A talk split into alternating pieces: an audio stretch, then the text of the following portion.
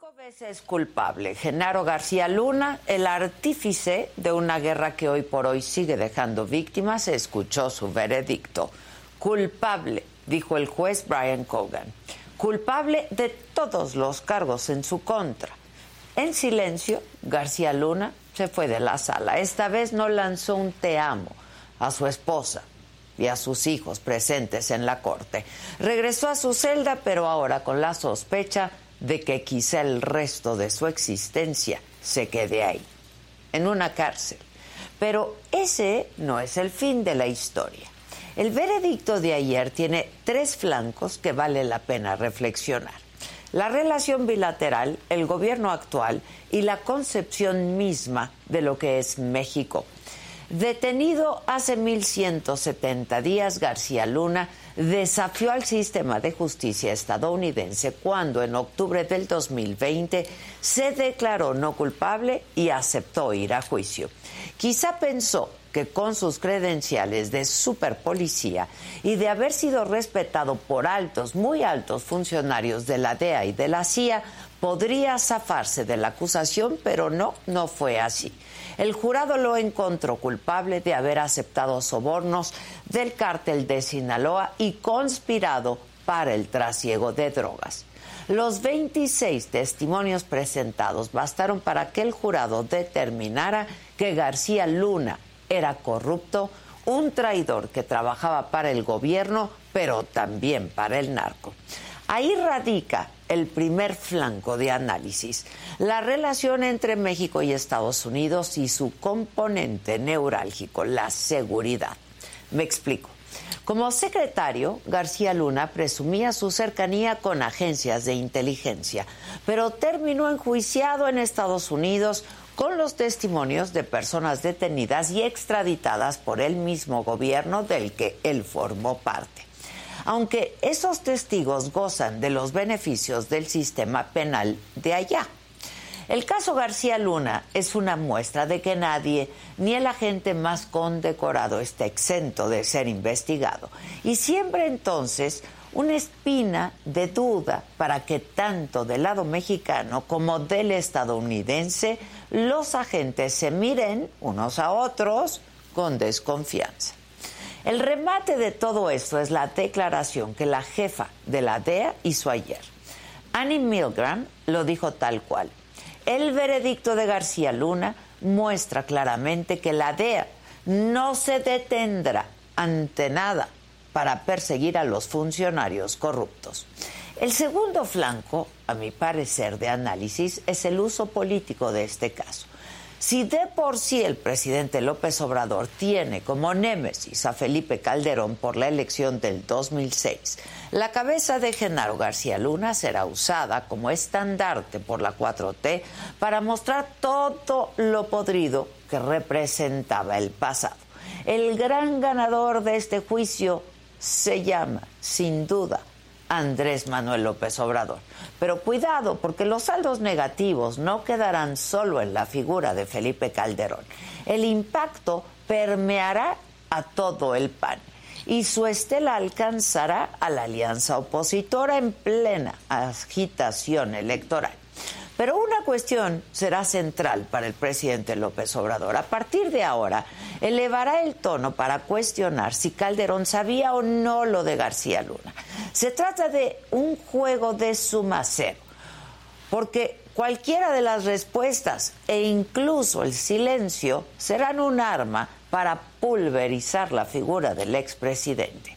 De ahí emana el tercer flanco de análisis Tuvimos que esperar a que un gobierno extranjero detuviera y enjuiciara a un alto funcionario para entonces alcanzar a ver un poco de la maquinaria mortal que representa el Estado mexicano, porque aquí, con todo y transformación, es impensable ver a un alto funcionario federal enjuiciado por narcotráfico. Las cuatro semanas que duró el juicio de García Luna sirvieron para eso, para mirarnos al espejo como lo que somos, como lo que somos, un narcoestado. Un estado fundido en las arterias, en la médula y en cada órgano por el crimen organizado. Funcionarios que se venden, que torturan y que matan, como el propio Edgar Beitia. Sicarios que se uniforman y portan placas como agentes federales. Vendetas que se vuelven indistinguibles porque los matones están dentro y fuera del gobierno. Y el dinero, ese, ese corre a caudales. Pero lo más doloroso de todo es que la gente pone los muertos la sangre y los desaparecidos. El 27 de junio, en unos días, se prevé que el juez Kogan, el mismo que sentenció al Chapo Guzmán, determine la condena a García Luna. El Departamento de Justicia pide como mínimo 20 años de cárcel, como máximo cadena perpetua. Ese podría ser el castigo para García Luna para ese que un día prometió regresarnos la paz, pero en realidad fue el gran artífice de la guerra. Y advierto que no, la sentencia de García Luna no hará que mañana dejen de ser asesinados decenas de mexicanos, ¿eh? O que mañana dejen de desaparecer personas, tampoco. Porque en esta guerra que no termina, nadie gana, pero es la gente la que siempre pierde. Yo soy Adela.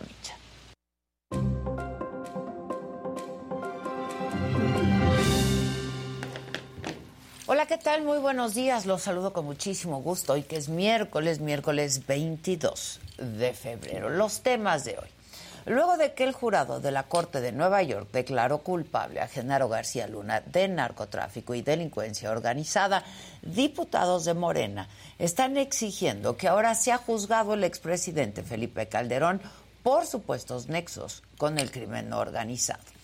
El coordinador de Morena, Ignacio Mier, manifestó que ahora siguen los expresidentes panistas. En la mañanera, por tercer día consecutivo, el presidente López Obrador criticó a quienes van a participar en la marcha en defensa del INE del domingo. El presidente dijo que el fondo de la protesta es apoyar al régimen corrupto y conservador de sexenios pasados.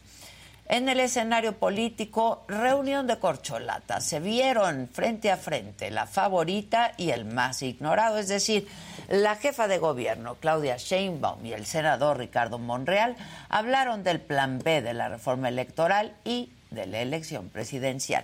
Por cierto, hablando del plan B, el ministro Álvarez Pérez Dayán suspendió la entrada en vigor en Coahuila y en el Estado de México de esta reforma electoral. En la disputa por quedarse con la planta de Tesla, que va a dejar 10 mil millones de dólares de inversión, la alcaldesa del puerto de Veracruz levantó la mano y dijo que cuentan con la infraestructura necesaria. En la información internacional, el gobierno argentino aseguró que está dispuesto a otorgarle la ciudadanía a todos los nicaragüenses despojados de su nacionalidad por el régimen de Daniel Ortega. En los otros temas, Carol G y Shakira encienden las redes con nueva foto. Cristian Nodal logra nuevo récord en Spotify. Y Hugo Sánchez se enteró que no sería director técnico del Cruz Azul por la televisión. De todo esto y mucho más estaremos hablando esta mañana. A quien me lo dijo Adela, si es que no se vayan, que ya comenzamos.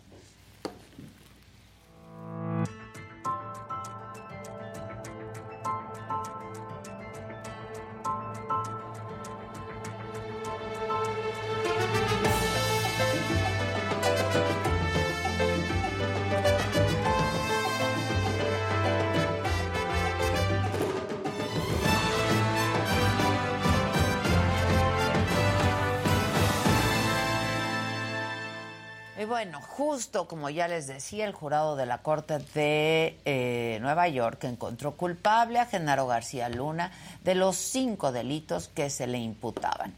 Tres de conspiración para distribuir droga, delincuencia organizada y dar falso testimonio.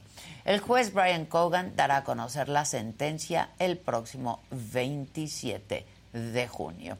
Después del veredicto, el expresidente Felipe Calderón aseguró que durante su gobierno jamás negoció ni pactó con criminales. Por el contrario, escribió en Twitter, ha sido el presidente que más, he sido, perdón, el presidente que más ha actuado en contra de la delincuencia organizada. En la mañanera, el presidente López Obrador consideró que la declaración de culpabilidad contra García Luna es parte de la decadencia y la degradación que vivía el país en el pasado. Lo de ayer de García Luna es parte de eso. Es una decadencia. ¿Y cómo se enfrenta a una decadencia? Un proceso de degradación progresiva que no solo tiene que ver con lo económico, sino con todos los campos de la vida pública, con lo social, con lo político, con lo moral. ¿Cómo se enfrenta? Con una transformación, arrancando de raíz al régimen. Y bueno, el presidente también dijo que por el bien de México, García Luna debería declararse como testigo para ayudar a combatir al crimen organizado. Todavía hay la posibilidad de que García Luna eh, se declare como testigo. Y yo diría, como presidente de México, por el bien del país, que ojalá y lo haga, a cambio de que informe sobre si recibía órdenes o informaba a los expresidentes, tanto a Fox como a Calderón. Bueno, y para hablar de este tema vamos a hacer contacto vía Zoom con Mike Vigil, ex agente de la DEA. Eh, Mike, ¿cómo estás? Buen día.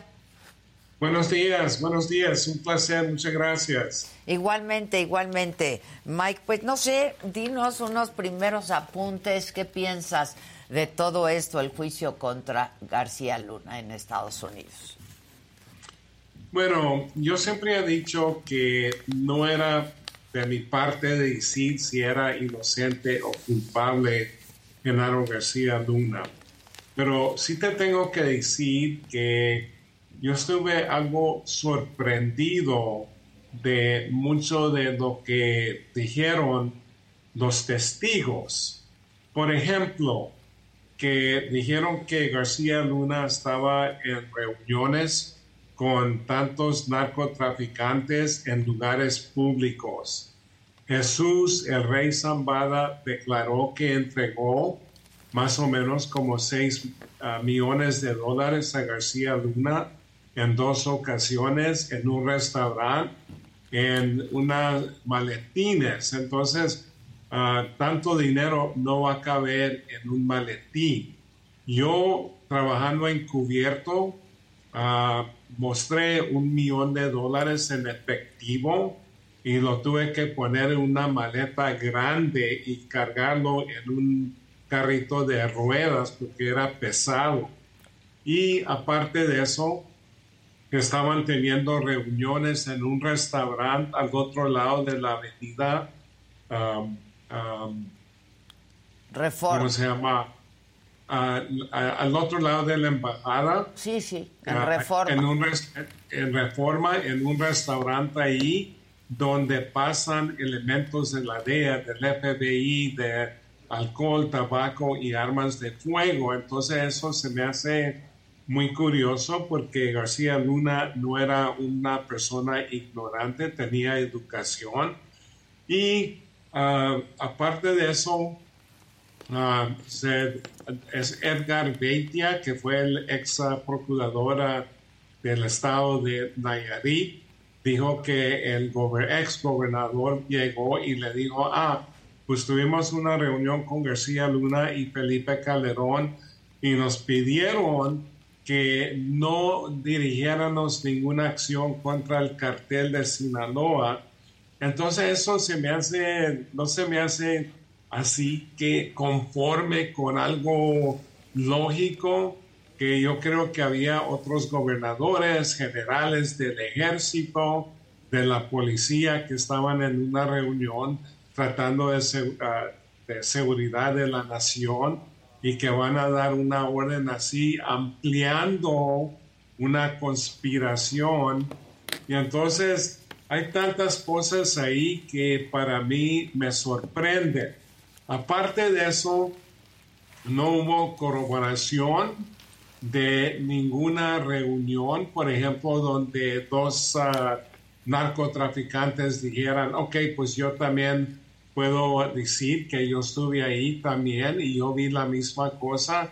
Entonces los testigos eran algo eclécticos, nada más esta persona decía esto, la otra persona decía otra cosa. Entonces, aparte de eso, no había fotos, no había audio, no había video, nada de eso para otra vez probar lo que estaban diciendo estas personas. Aparte, cuando se habla de sobornos de millones y millones de dólares, entonces yo esperaba que iban a hacer un análisis financiero diciendo, ok, García Luna, el sueldo de él como servidor público de la República Mexicana era ah, esta cantidad. Y entonces tiene estos activos, tiene estos ah, bienes y raíces y no hicieron ese análisis. Entonces, casi todo era declaraciones de mafiosos, muchos de ellos que fue extraditados bajo del mando de García Luna y Felipe Calderón. So, uh, esto me pone poquito para atrás porque lo que yo vi en, ese juicio, y no estoy defendiendo a García Luna, pero eso uh, estaba totalmente afuera de lo que yo considero lógico.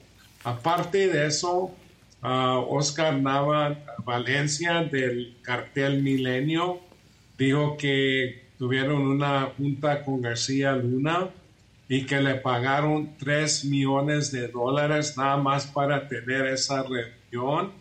Entonces, tampoco eso es ilógico que le van a dar 3 millones de dólares para reunirse con él 5 o 10 minutos. Y cuando yo trabajé en México 13 años. Sí. Ah, y entonces lo que yo vi cuando yo estuve ahí, que muchos de los carteles se enfocaban de sobornar a la policía estatal y local, porque la policía estatal trabajaba por todo el estado, en, en los 32 estados. La policía federal nada más tiene una oficina pequeña que es muy difícil para que ellos operen por todo el estado. Y entonces los mafiosos se enfocaban más la policía ah, estatal para sobornarlos, para proteger los, los operativos de, de ellos. Entonces, uh, muchas cosas ahí que yo en mis 31 años de experiencia como agente federal, y yo trabajé en muchas partes del mundo, ah, no, eso no coincide con un sentido común. Aparte, ah, se trata de esto que te voy a decir, que en una ocasión, cuando Genaro García Luna era el jefe de la Agencia Federal de Investigaciones, AFI. Entonces, un agente de la DEA se reunió con el hermano de eh, Chapo Guzmán, Arturo, que le dicen pollo, en el, en el hotel Bristol, ahí en la Ciudad de México, porque Chapo Guzmán estaba tratando de, de colaborar si no, si los Estados Unidos no solicitaban la la extradición de él. Entonces, el agente de la DEA eh, estaba, estaba Genaro García Luna presente y ah, lo, presentan como guardaespaldas. Arturo Beltrán no lo conoció. Entonces fue Genaro García Luna que detuvo a Arturo Beltrán ya saliendo de esa reunión y entró a la cárcel, obviamente Arturo, y luego después lo mataron en, en, la cárcel. Solo que esa es otra cosa que si estaba protegiendo al cartel de Sinaloa, se, se me hace raro. Y luego el, esta persona que le dicen el grande, Sergio Villarreal, del cartel de los Beltrán Leivas, dijo que hubo una reunión con Arturo Beltrán Leiva y miembros del cartel de Sinaloa y al parecer estaba Genaro García Luna ahí en 2008. Entonces, ¿qué es lo que sucedió entre el cartel de Sinaloa y el cartel de los Beltrán Leivas en 2008? Se separaron porque fue detenido Alfredo Beltrán Leiva, el Mochomo, así le dicen, en, a los principios de, de, enero de 2008 y ya con eso ah, se fracturaron. Entonces eso también no coincide con lo que sucedió con los Beltrán Leivas y el cartel de Sinaloa. Entonces hay muchas cosas que son raros. Y te digo que la investigación contra de García Luna comenzó con la DEA en Houston. Ajá, sí. Y entonces, entonces te digo que presentaron la evidencia que tenían contra de él a los fiscales federales en Texas y ellos lo rechazaron, dijeron no hay suficiente, no hay suficiente. Y entonces la, fiscalía, los fiscales federales de Nueva York, después del juicio de Chapo Guzmán, decidieron de ir contra de, Genaro García Luna y usaron mucha de esa evidencia de Houston. Y usted se acuerda que en el juicio de Chapo Guzmán también declararon que le pagaron a, a Peña Nieto 100 millones de dólares que es absurdo, absurdo porque fue bajo de la administración de Peña Nieto que fue capturado Chapo Guzmán por la, finalmente. En dos ocasiones, sí. Sí, eh, sí, y luego fue extraditado a los Estados Unidos bajo la administración de Peña Nieto. Solo que todo eso y bajo de todo mi conocimiento de cómo funciona, qué ha sucedido en la historia del narcotráfico, se, se me hace algo muy, muy raro. Y yo sé que el señor presidente López Obrador está muy interesado en todo esto porque él ah, todavía ah, ah, está enojado porque perdió la elección contra de Felipe Calderón en 2006 y quiere borrar todo lo que es Felipe Calderón. Y, eh, quitaron Plan Mérida, que le estaba dando bastante dinero a, México para comprar helicópteros, avionetas, entrenamiento, el desarrollo de inteligencia, y luego formaron esta, este pacto bicentenal que para mí no va a funcionar para nada. Y el sexenio más violento que, que, que existe en la historia mexicana es la, administración que existe ahora. Ahora dime algo, Mike. Eh, sí. ¿Cómo es, cómo lees tú, cuál es tu lectura de que para el jurado esto haya sido suficiente. Fue suficiente la declaración de todos los testigos presentados por la Fiscalía, detenidos en su mayoría por, por García Luna. Sí, yo creo, y esto es mi opinión, porque ah, observando el, jurado, ah, yo creo que presentaron tantos testigos, pero como te digo, no hubo corroboración. Y entonces yo creo que el jurado pensó, ok, pues hay tantos testigos que están diciendo sobornos, sobornos y que esto y que para allá, pero yo creo que no se enfocaron en qué, qué, qué más hubo aparte de lo que estaban diciendo y luego ellos no conocen el narcotráfico. Yo creo que la única cosa que conoce el narcotráfico son estas películas que ven en televisión. Sí, claro. Y entonces, entonces aparte, ah, señorita, no conocen ah, así como funcionan ah, los carteles en México, los sobornos, cosas que son ilógicas en, sus declaraciones. Y luego eh, diciendo que le estaban pagando un millón de dólares mensualmente, eso tampoco es ilógico. Solo que, ¿y qué pasó con ese dinero? ¿A dónde fue? ¿Dónde está?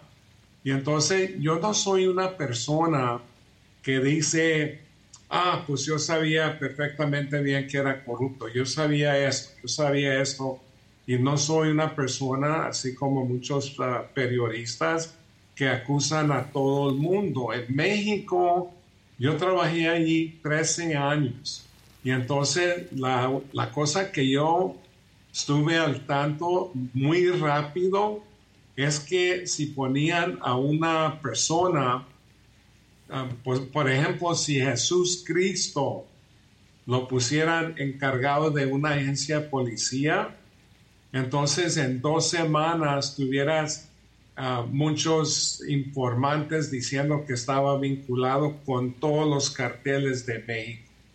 Entonces así funciona y hay muchas conspiraciones, pero yo creo que el jurado se enfocó en lo que dijeron eh, eh, estas personas y no podían ah, distinguir en lo que era lógico y lo que era ilógico. Entonces, ah, pero para mí, ah, como te digo, no estoy protegiendo a Genaro García Luna, pero la cosa que yo vi tantas cosas ahí porque yo conozco mucha de la historia, así como funciona el narcotráfico. Ahora, Mike, ¿cómo, ¿cómo explicarnos también que un funcionario mexicano con relación estrecha, muy estrecha, con la DEA, por ejemplo, y con la CIA, sea enjuiciado y no se hable de ningún funcionario de los Estados Unidos? O sea, nadie pues- nunca se dio cuenta de nada con esta estrecha colaboración. Sí, es como te digo que cuando nosotros, por ejemplo, que trabajamos mucho al exterior, ah, muchas veces ah, llegan rumores. Entonces, bueno, eh, inicialmente cuando nosotros entramos a trabajar al exterior, por ejemplo, en México, entonces, sabemos perfectamente bien que los carteles han sobornado a muchos oficiales, pero también hay personas que son limpias, que son decentes, que luchan fuertemente y que para mí son héroes. Solo que y lo que yo hacía, yo buscaba a elementos con que yo podía trabajar con ellos. Pero, y aparte de eso, no nos dejamos llevar por rumores. Entonces, se, trata de esto que tratamos de, si hay acusaciones o desarrollar pruebas para, para hacer, lograr una investigación. Y sabemos perfectamente bien que cuando existe bastante narcotráfico, va a existir bastante corrupción, incluyendo aquí en los Estados Unidos, porque aquí, aquí, no, está, no somos limpios porque hay mucha corrupción aquí también. Claro. Son que ah, se trata de eso, por ejemplo, en el caso de, de Manuel Noriega. Sí.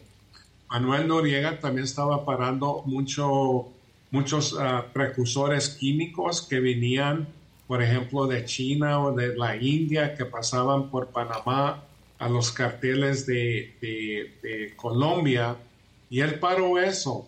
Aparte de eso, cerró un banco, el First Inter-Americas uh, Bank, en Panamá, que era del cartel de, de, Cali. Y entonces él cerró eso. Solo que, pero aparte de eso, al, parecer estaba tomando sobornos y, y, se logró una investigación y, uh, fue extraditado a los Estados Unidos y fue condenado. Y ahora hay otro juicio en contra de Juan Orlando Hernández en, Honduras, que también fue acusado y ahora está ah, pendiente de su juicio que, se va a iniciar ahora en septiembre, septiembre de este año. Solo que ah, no nos dejamos ir por rumores, porque como te digo, Ah, yo creo que todos los elementos que están en esta lucha, siempre hay muchas ah, acusaciones, rumores y todo eso, son lo que nosotros nos enfocamos en, pruebas contundentes. Em, eh, pero lo que es un poco inexplicable es que la DEA, con su inteligencia eh, y la CIA, eh, con toda la inteligencia de Estados Unidos, colaborando con García Luna, ¿no? Estrechamente, estrechamente, nunca pues dijeron nada. Bueno, como te digo, no vamos a hacer acusaciones si no hay pruebas. Y aparte de eso, ah, yo cuando trabajaba en México, yo sabía perfectamente bien que había elementos corruptos que posiblemente no, no nos iban a dar A, B, C o D, pero podíamos lograr E hasta Z. Entonces entrábamos ahí para, para hacer lo que podíamos hacer. Y sabiendo perfectamente bien que sí existía corrupción. Y logramos muchas cosas porque nosotros no entrábamos por ejemplo, a un país, pues, Colombia, y decir, ah, pues todos son corruptos y tirar las manos para arriba y decir, ah, pues no podemos hacer nada y estar sentados en nuestro escritorio, así no funcionaba. Em, ¿Y alguna vez sospechaste tú, porque tú tenías una estrecha relación, ¿no? Con García Luna. Sí, yo, yo estaba en Washington en ese entonces porque cuando él entró ah, en 2000 encargado de la la Agencia Federal de Investigaciones, bajo de la administración de Vicente Fox, yo estaba en Washington como jefe de operativos internacionales. Entonces yo estaba responsable por todas las oficinas, alrededor del mundo, todas las oficinas afuera de los Estados Unidos. Entonces, pues la oficina ah, más importante... La de México, claro. Era la de México, obviamente. Y entonces yo viajaba mucho a México para tener ah, reuniones con la, oficina de nosotros y como tienes conocimiento, tenemos oficinas alrededor de México y como era encargado de, de LAPI, tenía ah, relaciones con él, tenía juntas con él. Y entonces ah, yo lo conocí, una persona así muy inteligente que quería reestructurar la policía. Entonces uh, construyó el centro de inteligencia que fue muy impresionante entonces, ah, yo personalmente no escuché nada de rumores. Nadie me dijo que, que Genaro García Luna había rumores que, que, era corrupto, pero eso no me fuera sorprendido, porque como te digo, eso es eso corre en México como un río, como un río fuerte, con las aguas fuertes, turbulentes. La corrupción. Entonces, sí, sí. No, no, la corrupción, pero los rumores. Ah, los rumores. Sí, sí, sí. Los rumores. No, no, no, no, quiero decir que la, corrupción corría así, pero uh, solo que yo personalmente no, no escuché rumores. Y entonces uh, yo, yo uh, después de que yo me jubilé de la DEA, fui a, México y buscando oportunidades para, para, la compañía con quien yo trabajaba. Y en ese entonces también tuve una reunión con García Luna que nos mostró el centro de inteligencia que había construido. Y yo me acuerdo perfectamente bien que estaba preocupado por todas las armas que estaban entrando a México de los Estados Unidos y me dijo que habían decomisado como 30 mil armas en unos cuantos meses en México, que estaba preocupado porque así como nosotros uh, conocemos, 75% de las armas que se encuentran en México vienen de los Estados Unidos y obviamente muchas de ellas entran a, manos de, de los narcotraficantes. Del, crimen organizado, sí. Exactamente, exactamente. Eh, finalmente, Mike, con tu experiencia te pregunto, en caso, eh, bueno, pues ya ha sido declarado culpable en los Estados Unidos de los eh, cinco delitos de los que se le acusaron en este juicio.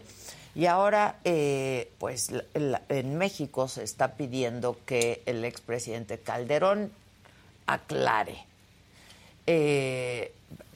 Con tu experiencia y con tu relación con García Luna y en algún momento también con el expresidente Calderón, ¿podía no saber de lo que estaba haciendo su funcionario más importante? Sí, sí es posible porque se trata de esto, mira, que nosotros también aquí en la DEA ha habido elementos, agentes corruptos.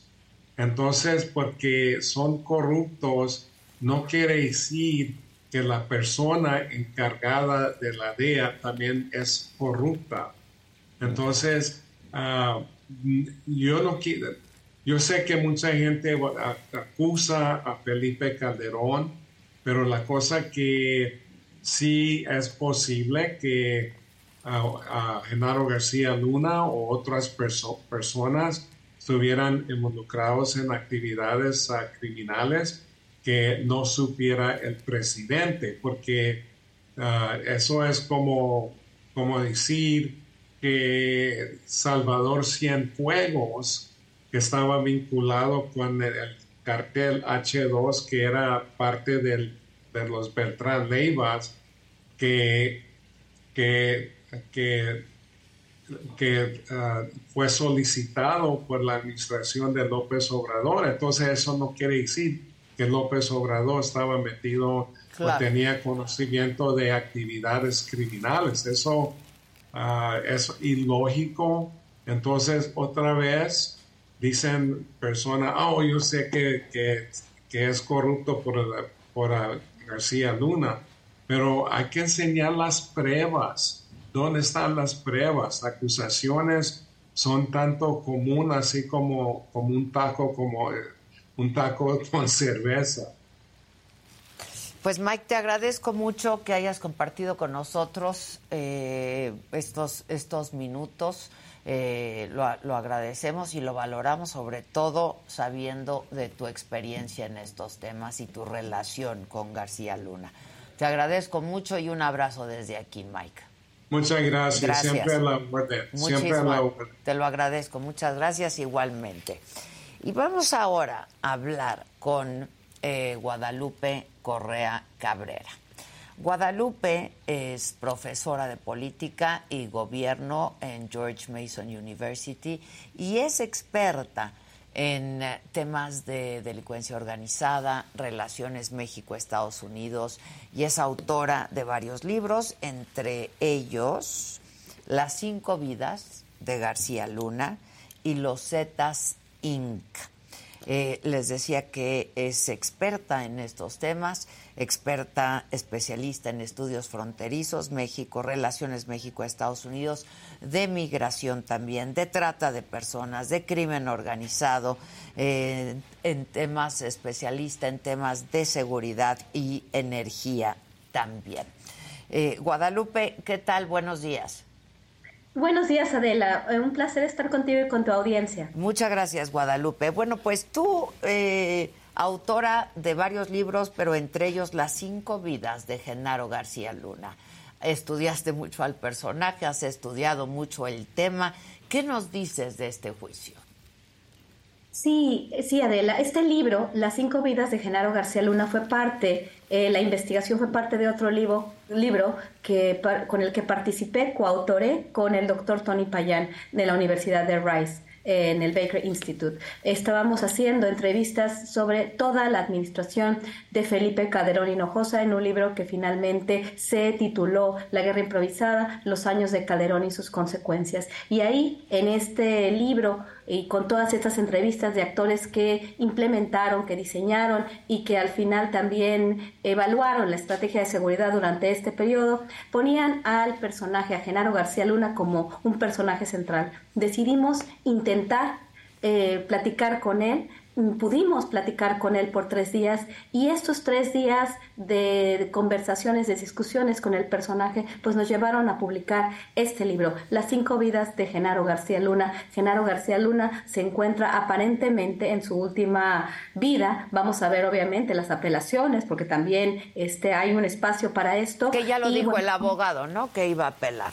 Exactamente, exactamente. Hay apelaciones y vamos, no, no, tenemos la última palabra. ¿Cómo se ha dado este juicio? Bueno, eh, ya se anticipaba eh, que iba a ser un juicio que iba a estar centrado en testimonios de los testigos cooperantes o protegidos, como es el sistema estadounidense de justicia. Pero bueno, sí no nos quedamos con muchas ganas de ver estas em, eh, gran cantidad de pruebas que supuestamente existían, las casi 5.000 grabaciones y las pruebas que se contenían en un archivo que contenía aproximadamente un millón de hojas de pruebas. Los testimonios de estas personas que participaron en el juicio no estuvieron apoyados por estas pruebas. Independientemente de esto, el personaje era una parte central de la estrategia del expresidente Felipe Calderón Hinojosa que gobernó del año de 2006 cuando a final de este año declaró eh, vestido de militar una guerra contra las drogas. Es un juicio mayor, es un juicio mayor, sin embargo, nos quedamos con muchas con muchas preguntas, porque en el juicio no entendimos, no vimos cuál fue la participación de aquellas agencias estadounidenses, agentes quizás o actores. Claro, pues claro, tuvo que haber, ¿no? La participación de las agencias de Estados Unidos. Pues evidentemente si participaron con él en el marco de la iniciativa Mérida, hubo recursos, este, hubo recursos. Él fue uno de sus principales alfiles en la estrategia antinarcóticos, porque él operó a la perfección la llamada Kingpin Strategy en inglés, que es la estrategia para cortar cabezas de los carteles, estos operativos donde estaban las drogas, donde estaban las armas. Los estadounidenses estaban muy contentos en este sentido, también, así como supuestamente el expresidente ya había tenido, no supuestamente, había tenido información por parte de varios actores, pues también las agencias estadounidenses, el gobierno de los Estados Unidos, la misma embajadora, eh, este, la misma embajadora Roberta Jacobson, eh, aceptó que se había recibido esta información. ¿Por qué no se hizo ninguna investigación? O si se hizo, ¿cuáles son estas evidencias? ¿Qué fue lo que se encontró durante estos años que se colaboró de forma tan cercana con Genaro García Luna, a, quienes, a quien se le dio una residencia permanente en los Estados Unidos? Él estaba buscando su nacionalización, este, su naturalización como ciudadano estadounidense. Ahí estudió su maestría, ahí fundó GLAD, su compañía consultora ¿Qué pasaba? ¿Por qué? ¿Por qué estaba ahí? ¿Por qué estuvo tanto tiempo? Estuvo eh, pues colaborando y además de todo, pues siendo felicitado y en territorio estadounidense. Él iba y venía de un lugar a otro. ¿Dónde están esas pruebas? ¿Dónde está eh, la participación de aquellos que colaboraron con él cuando él supuestamente estaba directamente vinculado con el cartel de Sinaloa, recibiendo dinero del cartel de Sinaloa? Creo que este proceso deja mucho que desear. El papel de los fiscales estadounidenses deja demasiado que desear y quedan más preguntas que respuestas. Y una gran pregunta, que es una especulación, Adela. Eh, bueno, eh, ¿por qué decidieron terminar el juicio antes? ¿Por qué no comprendemos cómo funciona toda esta red de narcotráfico a partir de estas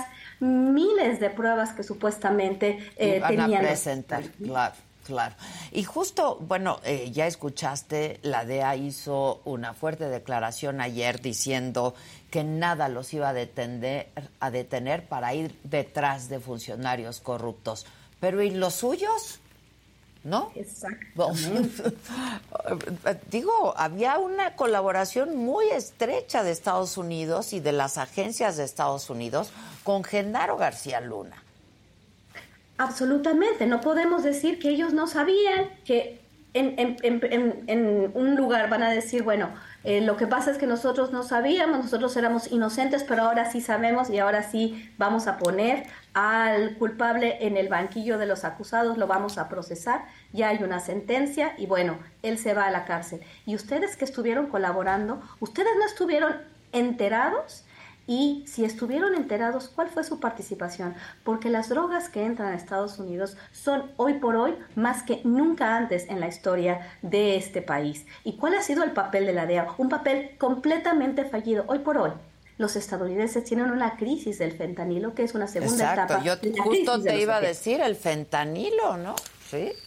Y no solamente el fentanilo, si uno va a eh, las partes, partes muy importantes en las ciudades más importantes de Estados Unidos. Pienso en Skid Row, pienso en la tercera avenida de la ciudad de Seattle, Washington. Pienso, por ejemplo, en Houston, en Chicago, en, este, también en Kensington, en Filadelfia, en New Jersey. Hay muchas ciudades donde es conocido y esto está en todas partes. Si tú quieres cualquier tipo de droga, y no solamente estoy hablando de fentanilo, cualquier tipo de droga, cocaína, todas las drogas sintéticas que ahora existen, que no necesariamente se producen del lado mexicano de la frontera, eso también hay que tenerlo muy en claro, porque también se producen en el laboratorio y los costos bajan cuando se producen más cerca de los lugares de consumo. Entonces, ¿qué está pasando? ¿Quién distribuye la droga en los Estados Unidos? ¿De parte de quién? ¿Cuál es el papel de las agencias mismas que operan en Estados Unidos y permiten esta esta distribución tan importante? ¿Por qué los ojos siempre están en México y por qué este juicio no nos dio absolutamente nada a conocer, tampoco a los estadounidenses, les dio a conocer cómo operan estas redes que están matando a su propia gente. Esto es una, una verdadera, un verdadero espectáculo donde también hay, hay cuestiones políticas, las, las, que tenemos que tener bien claras, y hay un problema muy importante porque en, el año 2024 hay elecciones en los Estados Unidos y ya muchos personajes, de, este, representantes del Partido Republicano o allegados al Partido Republicano están repitiendo lo que alguna vez dijo el expresidente Donald Trump que los mexicanos pues no pueden con sus bad hombres y entonces que necesitan los hombres de Estados Unidos también eh, se ha pedido, por ejemplo, congresistas estadounidenses, eh, legisladores eh, del estado de Texas, ya se está pidiendo la participación del Departamento de la Defensa para acabar con los carteles mexicanos. Y además que la existencia, por ejemplo, o la participación de drones, aviones no tripulados, para acabar con los carteles mexicanos. ¿Cómo? ¿Dónde? Y además de todo también están pidiendo y han estado pidiendo que se declare a los carteles mexicanos como eh, organizaciones este, terroristas internacionales, con todos los efectos que esto tendría en nuestro territorio, en nuestra soberanía y la seguridad de los mexicanos. Porque si llegan los aviones no tripulados a querer destruir los carteles, pues también tenemos comunidades y tenemos eh, la, potencialidad de víctimas eh, colaterales de forma muy importante. Entonces hay que tener mucho cuidado con esta narrativa que se está generando a partir de este juicio. No es el juicio solamente, sino la narrativa que se puede ir extendiendo porque en el año 2024 en las elecciones, y ya se está viendo desde el Estado de la Unión, desde el reporte que da el presidente a su país, se empieza a ver cómo ciertos políticos hablan de esta cuestión de las fronteras abiertas al narcotráfico y esto podría ser muy eh, muy negativo para nuestro país por la politiquería en los Estados Unidos y los tiempos electorales que se viven en este país y que se irán viviendo. Y en este también, ¿no? Y en el nuestro también. En el nuestro también. Oye, Guadalupe, otra cosa que nunca entendimos, se habla de millones de dólares en sobornos a García Luna. ¿Por qué nadie siguió la ruta? De estos millones de dólares? Esto es algo muy importante y es una pregunta muy relevante, porque estos millones de dólares en sobornos eh, deben de estar en algún lado. Obviamente, no se explica el enriquecimiento de Genaro García Luna durante todos estos años. Y bueno, algún, eh, eh, parte de este dinero está en, en, paraísos fiscales. No se siguió la ruta del dinero, se siguió colaborando con él, pero por otro lado, estos este, millones de dólares de sobornos que terminaron en cuentas en paraísos fiscales de Genaro García Luna o también propiedades, solamente esto es derivado del narcotráfico o también tenemos, como dice la Unidad de Inteligencia Financiera, en investigaciones que supuestamente está realizando. Vamos a ver cómo va a ser su coordinación con la Fiscalía General de la República en este sentido y ver cómo también la corrupción, porque él tuvo acceso a recursos muy importantes para la creación de Plataforma México, para hacer todo su trabajo y para este, hacer supuestamente esta reforma policial. Entonces, todo este dinero todavía no cuadra, todavía no cuadran estos testimonios. ¿Dónde están estos millones de dólares mensuales que se le daban en sobornos? Pues supongo que en maletas, ¿no? ¿Dónde está ese dinero? Eh, no sabe. No se sabe. Ahora, eh, tú que eres experta en estos temas, ¿Cómo va a afectar esto la relación México-Estados Unidos en, eh, en términos de seguridad? Esta es una gran pregunta, esta es una gran pregunta, porque en la forma en la cual se desarrolló este juicio, pues pone a México en el banquillo de los acusados y todo queda toda la responsabilidad queda del lado mexicano. Pues, como siempre, ponemos los muertos, la sangre, la violencia y somos responsables de todo, ¿no?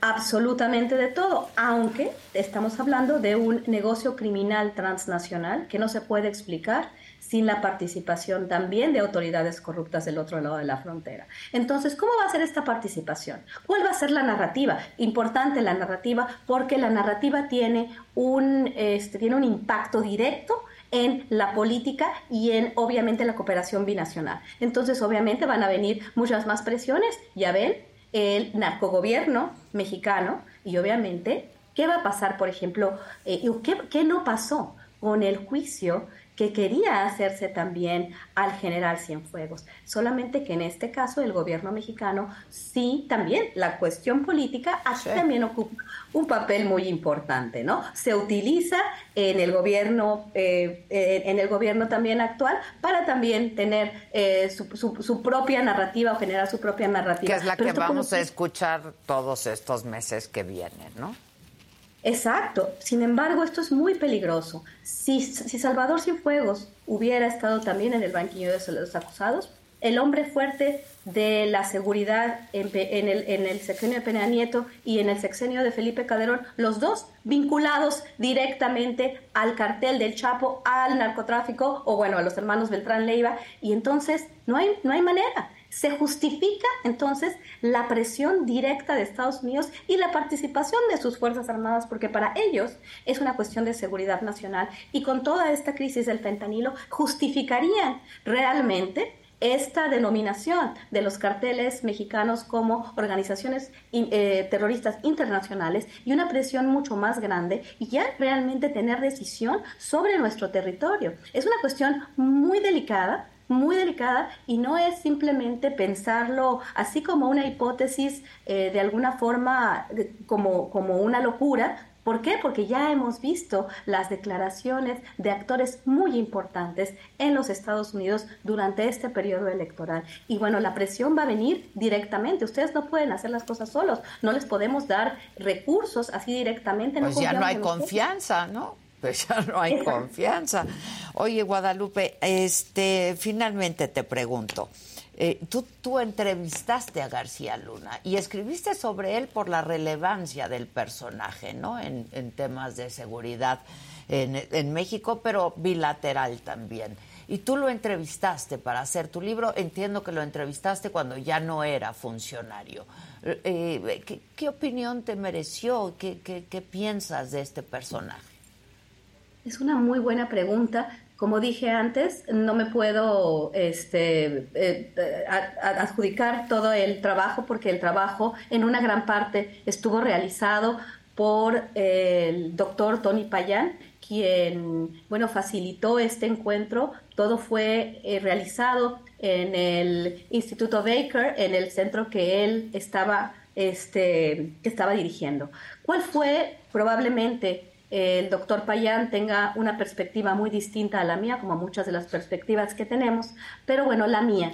¿Qué, ¿Cuál fue mi, percepción de Genaro García Luna cuando yo lo conocí? Cuando él iba y venía, cuando sentía que, eh, que era una persona que hizo todo bien, porque en estas conversaciones él tenía muchas cosas que decir, muchas recetas que dar. Él estaba presentando un índice de seguridad multifactorial en diferentes lugares, think tanks en los Estados Unidos, en, en universidades importantes. Quería vincularse, por ejemplo, al Centro Baker, quería vincularse a think tanks en Estados Unidos, también a, tengo, la, tengo entendido que a varias universidades como el TEC de Monterrey en México tuvo conversaciones con algunos decanos y él quería ser, ya no era un top cop, ya no era un policía, ya él era una persona, un académico de la seguridad, una persona que iba a dar, que iba a dar este, recetas. ¿Y por qué? Se sentía muy confiado.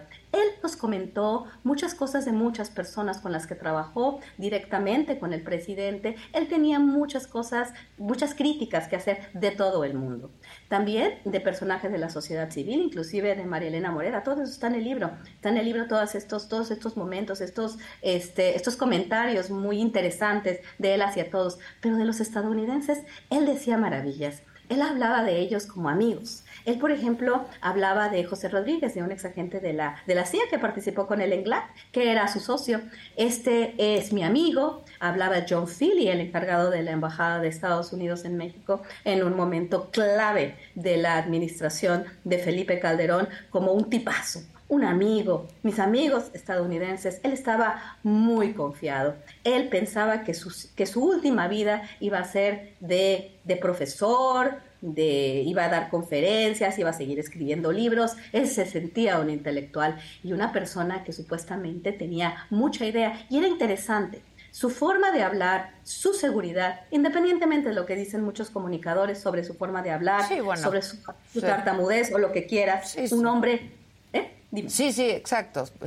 Es tartamudo, pues, pero es un hombre estructurado un hombre bastante estructurado. Y con esto no quiero lavarle la cara, no quiero absolutamente decir nada, es simplemente una conversación con una persona que tuvo acceso a políticos estadounidenses de primerísimo nivel a entrenamiento de primerísimo nivel de inteligencia, como nos dijo a nosotros, que tuvo acceso al más gran, al, poder más alto en México, que era la mano derecha de Felipe Calderón Hinojosa, lo cual también nos llama la atención. Yo no sabía, nadie sabía nada.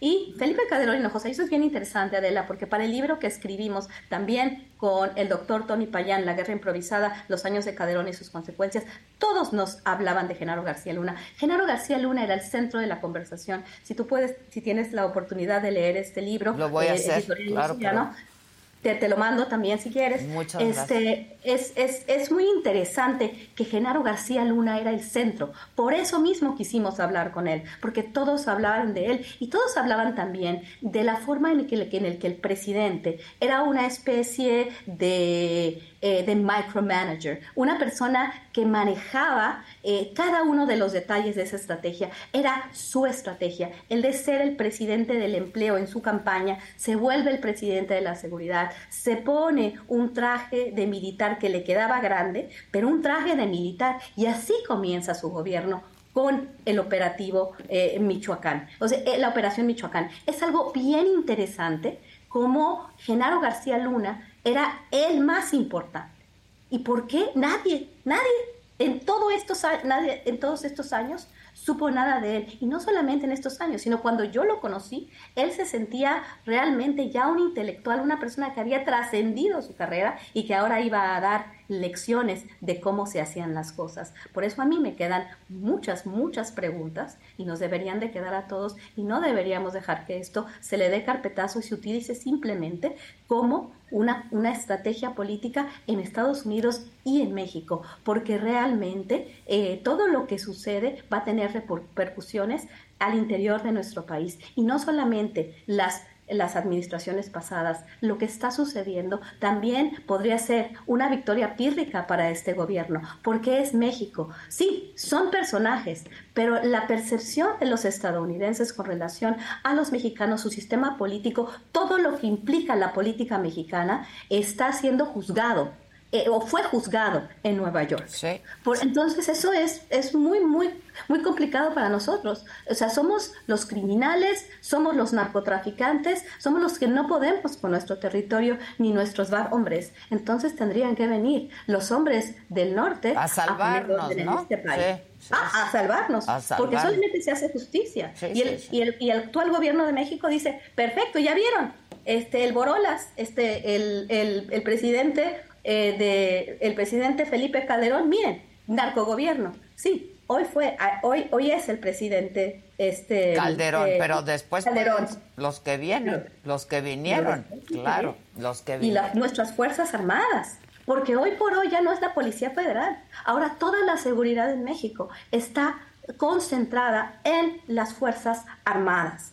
¿Y cómo va, qué, va, qué va a pasar cuando se encuentren estos, estos vínculos corruptos entre miembros de las Fuerzas Armadas y la delincuencia organizada? Ya no vamos a tener nada que nos sostenga que nos sostenga aquí y que nos sostenga en la opinión pública internacional. Oye, em, finalmente, ya que hablas del expresidente Calderón, ¿pudo no saber lo que hacía su supersecretario de Seguridad?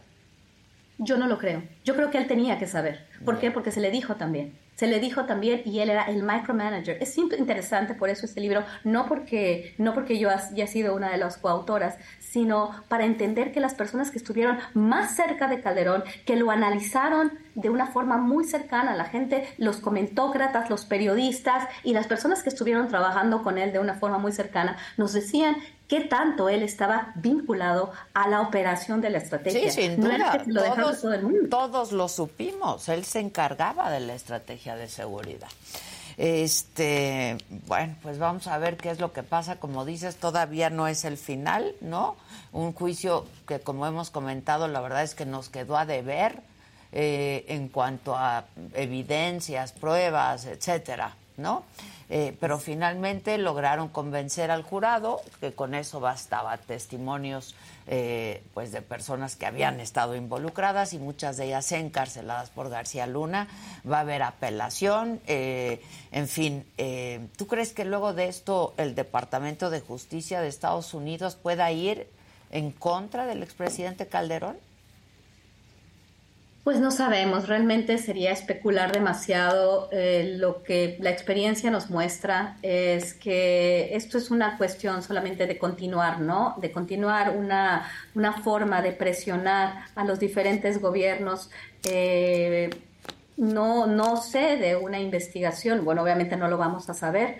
Eh, en los testimonios realmente el nombre de Felipe Calderón aparece, pero aparece de una forma, pues, muy, muy, no, no, no muy clara, ¿verdad? No sabemos realmente qué tanta información se tenga. Eh, realmente por eso estamos pidiendo las pruebas. No estamos pidiendo las pruebas para, lavarle la cara a nadie, sino para tener la seguridad de que lo que se está diciendo es la verdad, de que estos millonarias este, cantidades de dinero que se le otorgaron a Genaro García Luna fueron de la forma en que nos están diciendo.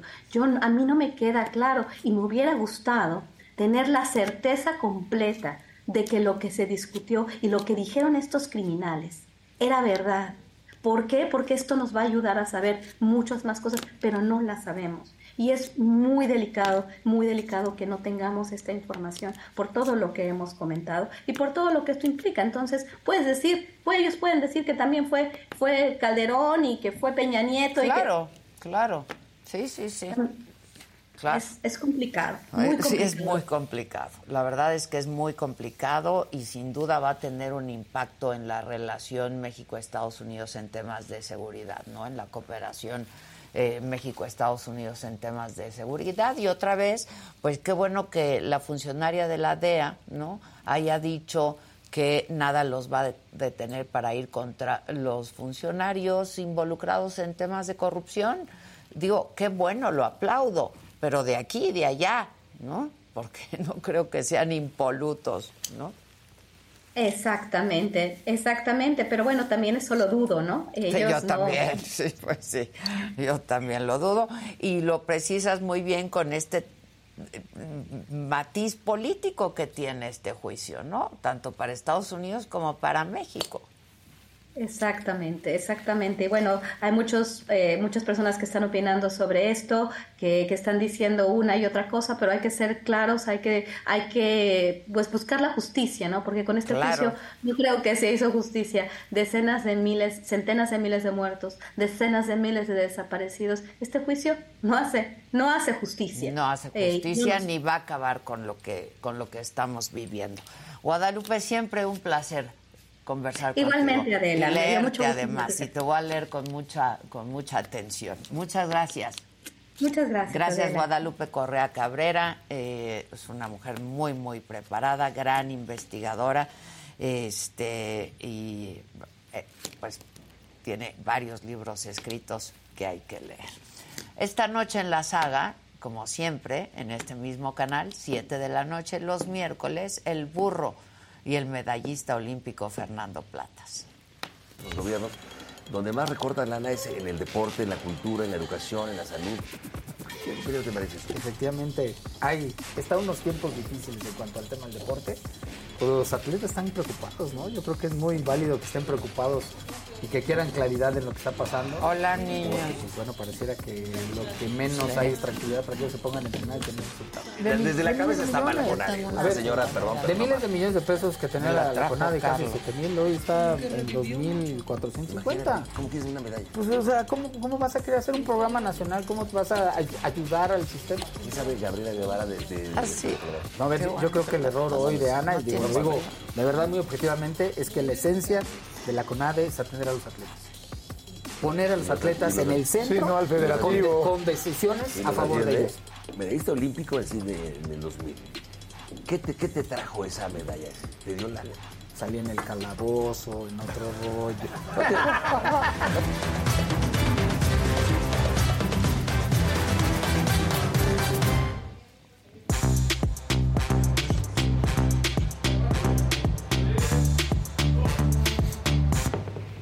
Buenos días. Hola. Buenos, días. ¿Cómo dicen que les va? Pues no, yo estoy pues así, o sea, no hay sentimiento, no hay palabra, estoy así.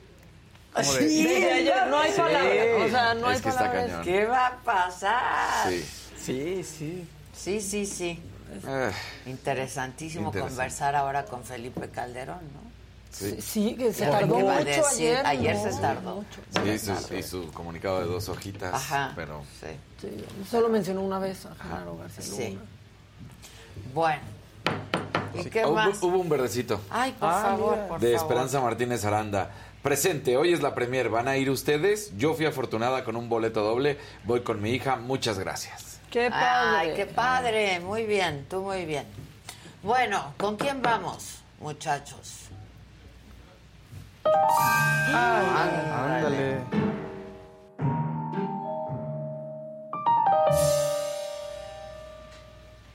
Así. Sí, así, que así estoy. Pero hoy el presidente se echó una. Esto se llama resbalón freudiano. Porque de pronto él dice que, pues él va con la gente que tiene la cabeza en blanco. Ya sabemos, presidente. Ya sabemos. Entonces cuando este, me dicen los que supuestamente tienen buen nivel académico, ¿no? Posgrados y eso. Empiezan a, a debatir. Lo que les digo es que me los encuentro de repente, ¿no? Y que me dicen, mire, yo a usted le respeto, pero yo creo que usted está haciendo mal las cosas está destruyendo a México. Todo lo que dicen nuestros opositores. Le digo, bueno, esa es tu opinión. Sigue pensando así, sigue tu camino.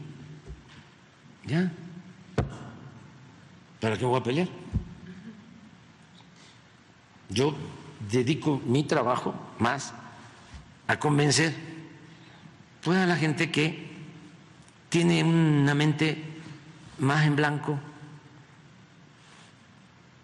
se podría decir, de eh, más buena fe no, le arregló, se puede decir. ¿Qué acabo de decir? Caray, que caray, caray, yo. Por eso va con tanta pausa, tiene tiempo para. La mente en blanco, la buena fe, pues no, no tiene nada. Yo con los que piensan y tienen sus ideas no me meto. No, no, ellos que sigan así. Yo con los que tienen la mente en blanco. Exacto. Porque puedo llegar y escribir, todas mis palabras y me van a creer porque no tienen nada en la cabeza. Exacto. Y entonces ya dicto yo. Hijo. Resbalón freudiano. medio le arregló con lo de la buena fe, pero era demasiado tarde. Era ya déjalo, ya déjalo, ya no le arregles.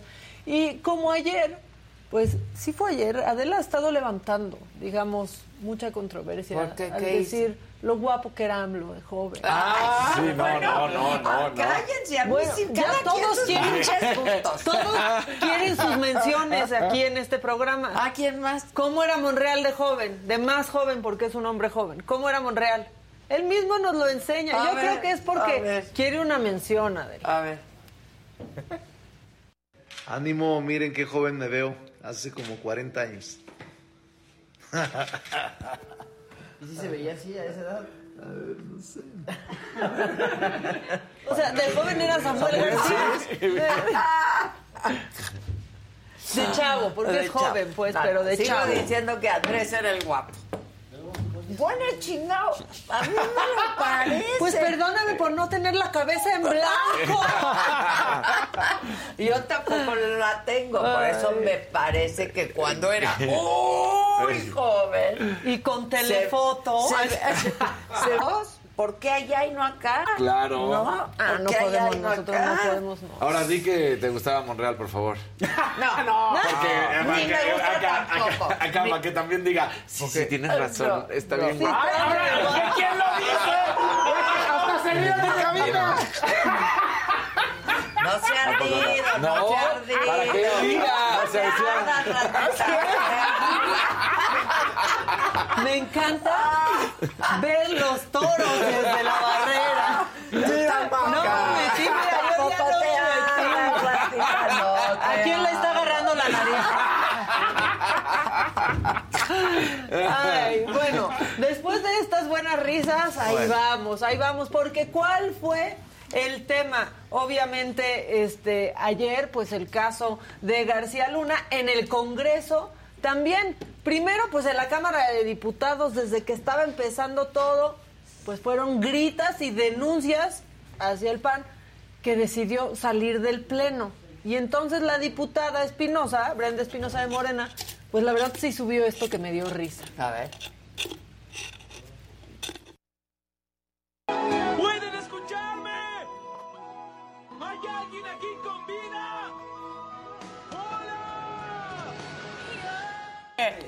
Se fueron todos. Ahora, sí parecería que se fueron por eso, pero ¿Fueron a hacer pipí? No, no, no. Fueron a andar de queda bien para otra cosa porque estaba el gobernador.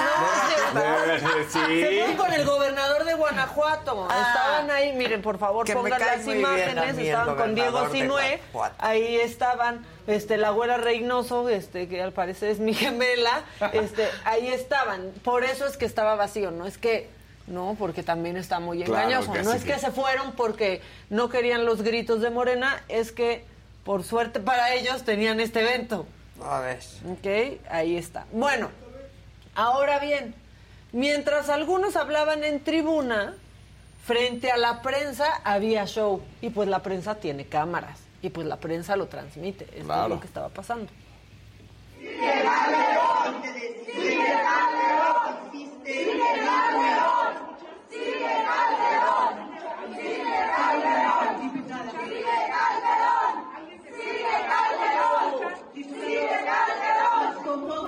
Ahora sí que aplicaron Pues la de mira, otro niño al pizarrón, ¿no? Ah, sí, Exacto. Yo no lo veo eso, como decía hace un momento Guadalupe Correa, yo no veo que vayan tras del expresidente Calderón, al menos no allá.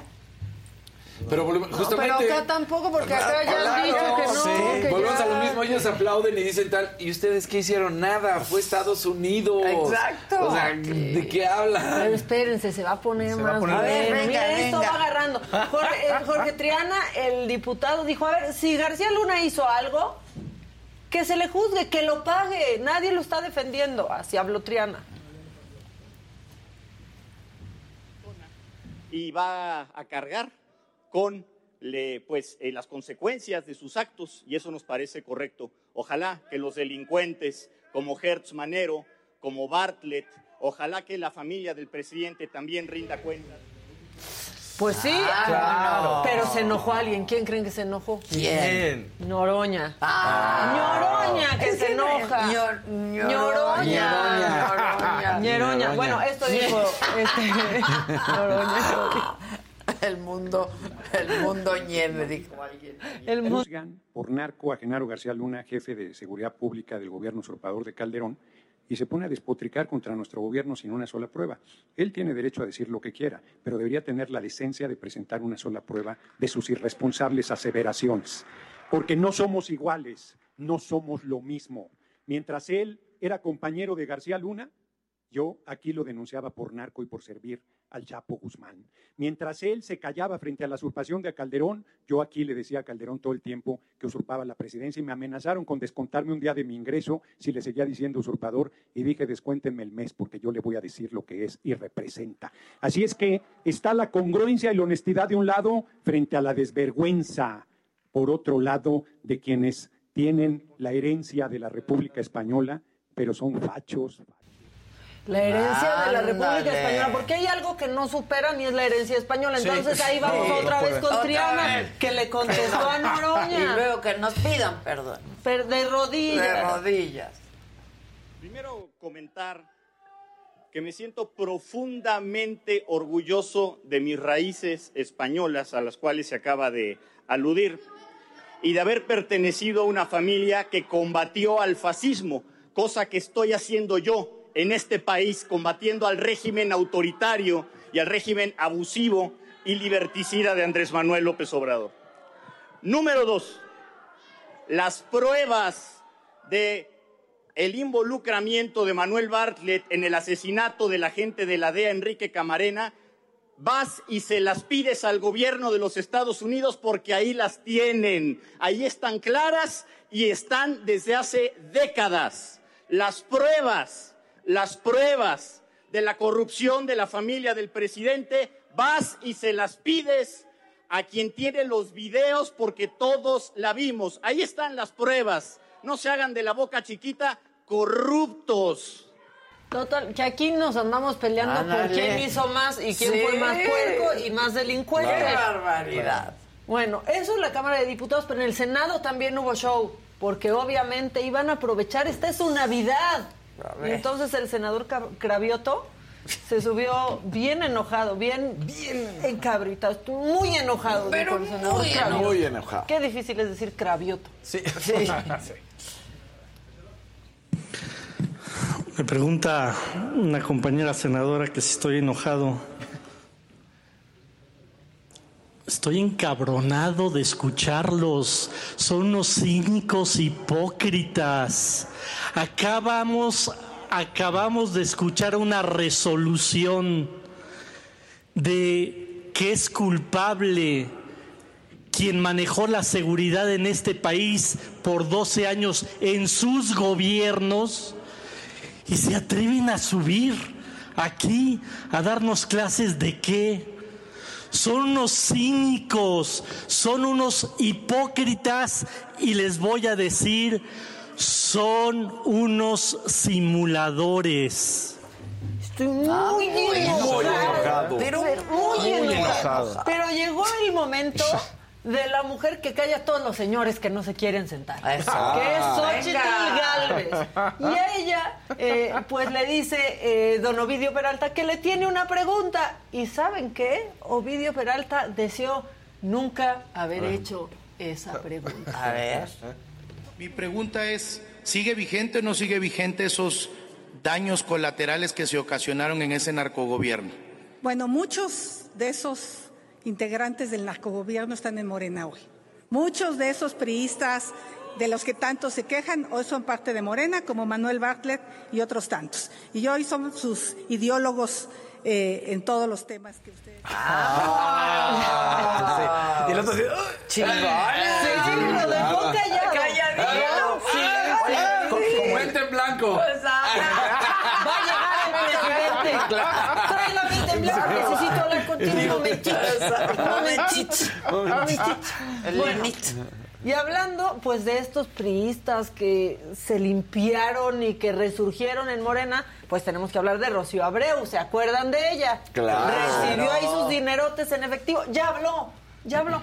¿Saben? Somos unos malpensados y en serio tenemos que reflexionar. Ustedes aquí en la mesa, Ya ustedes hay que nos ven, dejar de- todos.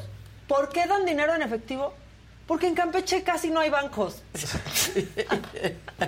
No tuvo más. Ah, bueno. Por favor. Échale. Mira, puede venir de muchas partes. Al final de cuentas, tú sabes que la política, lo que se quiere interpretar siempre es un tema de golpeteo. Y volvemos a lo mismo. Me extraña eh, que casualmente nada más nos sacan a cuatro funcionarios cuando va- eh, hay videos de todos. Porque te digo, esto es un tema de secretarios. Todos los secretarios que operaban dinero, pues para lo que se señala, hijo, hay programas, te vuelvo a repetir, todavía ahorita comentaron la gobernadora que se entregó dinero en el programa de fertilizantes, han entregado dinero en programas de pesca. Y entonces, pues cada gobernador, al final de cuentas, cuando hay un tema, eh, lo dijo Toledo, también de ampliaciones de presupuesto en lugares que no hay bancos. Afortunadamente hoy el presidente ha hecho algo muy importante, que son los bancos del bienestar, pero las comunidades, muchas comunidades no tenemos bancos.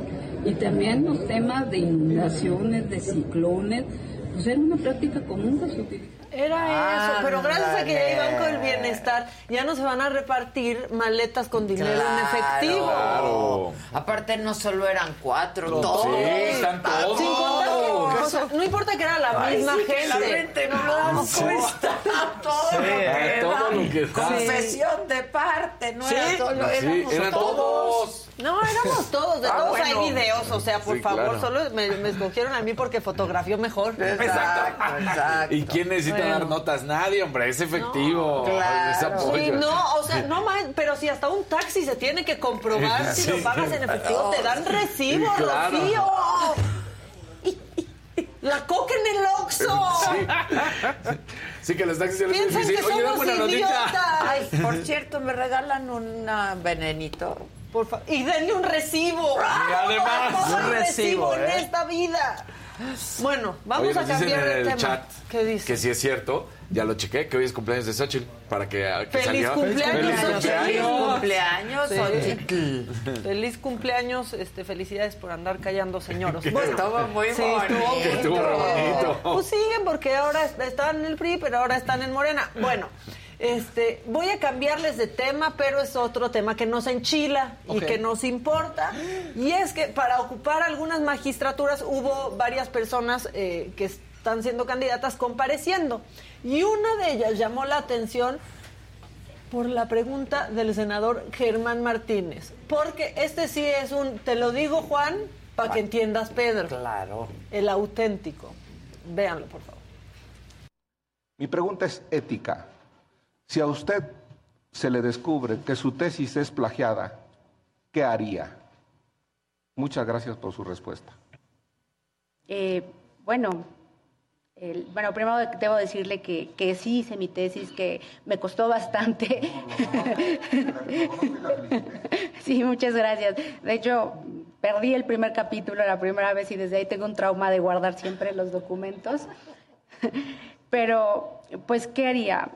Mire, la verdad es que me sentiría sumamente apenada y pues haría lo que ha pasado en otros países, renunciaría. Ah, pues. Pues sí. Lo sabe ella, lo Lo sabemos sabe todos. todo. Lo que ha pasado en otros países, pues A claro. menos que pida licencia, aunque no, para hacer Pero no. taparle el ojo al No, aquí callas a la institución. No, no, me amparo porque era la institución. No, y uso la Suprema Corte para hablar de eso. No, que renunciar. ¿Qué, ¿Qué, qué, qué les pasa? No, y que estuviera tonto si es bien bueno mi aguinaldo, ¿no? bueno, ahora. Del varias iguales. Exacto. Del Senado los voy a llevar a Michoacán porque yo creo que le podría caer una demanda laboral al gobernador Bedoya. Porque se enteró de esto y ahí dijo, ah, sí, pues esa persona ya la vamos a correr. Yo les pregunto, lo que van a escuchar, díganme si es razón suficiente para correr a alguien de su trabajo. El periodista nacional Marco Olvera pues revela que eh, un ex escolta de la primera dama de Enrique Peña Nieto, eh, de apellido Urban Carvajal, pues es el, es el director jefe de agrupamientos y pues eh, si es verdad, bueno, él mismo lo señala en, en sus cuentas de, de, redes sociales que sí es y pues bueno, una postura por favor. Bueno, primero, eh, efectivamente esta persona está desempeñando ese cargo aquí en Michoacán, ya le pedí al secretario de Seguridad Pública su cese fulminante quiere decir que debe ser retirado inmediatamente de su labor. Ya está informado el secretario de Seguridad Pública y le pedí el cese de esta persona. Eh, ya no estará más eh, con nosotros. ¿Y el otro tema cuál es? Nada de Peña Nieto, Cruz Cruz. ¿Qué más? Lo corrieron por haber trabajado, por haber sido escolta. Oye, Por haber trabajado en otro gobierno. No, que le dejas a los dinosaurios que hoy es ¿Cómo? Que están en Morena. Nada de Peña está bien, pero nada de Carlos Salinas. Pero, ¿no? yo no sé si esa es una razón para, que te corran y si pueda hacer algo este, este hombre. Pero bueno, de Michoacán ahora a Veracruz porque ahí, para seguir con el narcoestado, ¿no? Detenido el alcalde de Río Blanco por llevar armas largas y cargadores. ¿Qué dijo el gobernador de Veracruz, ese que presume los baños limpios y gratuitos en las gasolineras? Ya, ya. Primero, pues él tiene que aclarar. Es alcalde.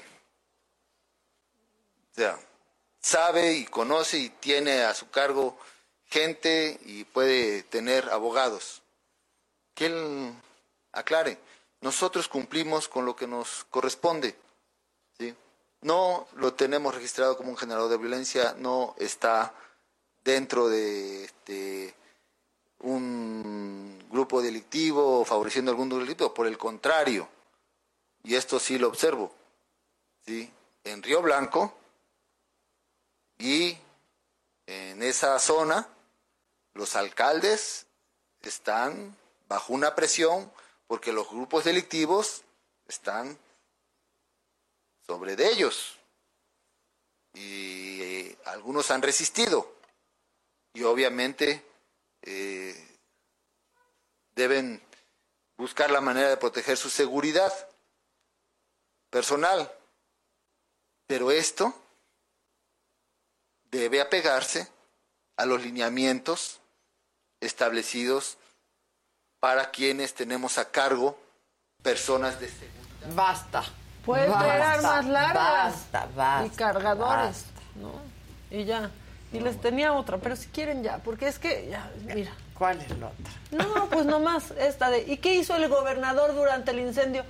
Pues grabarse con el incendio detrás. No, no es que ya también esto pasó en Puebla. Para, eso que lo haga desde su oficina, manito. No, es que no. Pues lo hacemos en comunidad, lo hacemos en comunidad. No podemos dejar de reconocer la valentía, la técnica, el esfuerzo que hacen, cómo arriesgan su vida, cómo lo hacen los En su oficina, en el despacho, con la bandera atrás, ya, sinceramente. Ya era, les dije que nos íbamos a enojar. No, ya, ¿cómo? Bueno, el que sigue, por favor. Oigan, nada más hay un. Hay muchos No, hay colores. Aquí tengo varios. A ver, ahí está. Marta López. Sagafood ya no solo es el burro, ya son dos conductores. A mi esposo y a mí nos gusta Sagafood. Saludos desde New Jersey, Estados Unidos. Ese es un verdecito. Cecilia Guerra, un azulito. Excelente programa. Saludos desde Hermosillo, Sonora. Otro verdecito. Silvia GQ. Amé la entrevista de ayer. ¿Boletos? ¿No tenemos? Pregunta. Luego un amarillito de Adolfo Fuentes. Ah, para Jessy y yo, y para el concierto. Ah, va a estar buenísimo, yo creo. Luego, Amarillito Adolfo Fuentes. Buen día, saludos Adela Hermosa y equipo. Tuve la suerte de ganar un pase doble para hoy. El problema es que tengo la presión arterial muy alta y no podría asistir para que ocupen los boletos. Ah. Gracias. Oh, o qué sea, mal. se llama Adolfo Fuentes Moreno y está dando su permiso para que se regalen, se vuelvan a regalar. Pero vas a estar bien, Adolfo. Y luego, Fátima dice, señora Adela, estoy siguiendo su canal no hace mucho y estoy muy feliz. De esta manera me informo desde Italia de lo que sucede en México. Gracias. Soy una religiosa y me encanta su manera de informar. Y un naranjita. Gracias, Fátima. Un naranjito de Josué Murillo. Hola, Adela. Justo ese mismo patrón del juicio de García Luna nos está pasando en Honduras con el expresidente Juan Hernández. Está preso en Estados Unidos y ninguna agencia supo nada en ocho años que gobernó. Pues sí. Bueno, oigan, bueno, pues ya rápido el que sigue, tenemos invitados.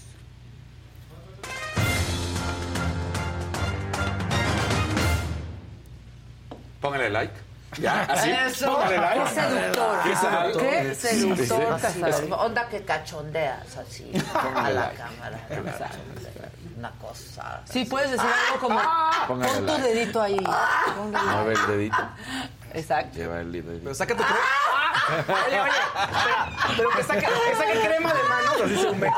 Para el dedito. ¿Por qué quieres que se, ponga- que Sí, se sí. lubrique la mano? Sí, sí, sí. Ah, ¡Fausto! ¡Fausto! Imagínenselo. ¿Con qué te lubricas la mano, Fausto? Con crema. Dos verdecitos más. Jorge Tabiego. Adela Micha.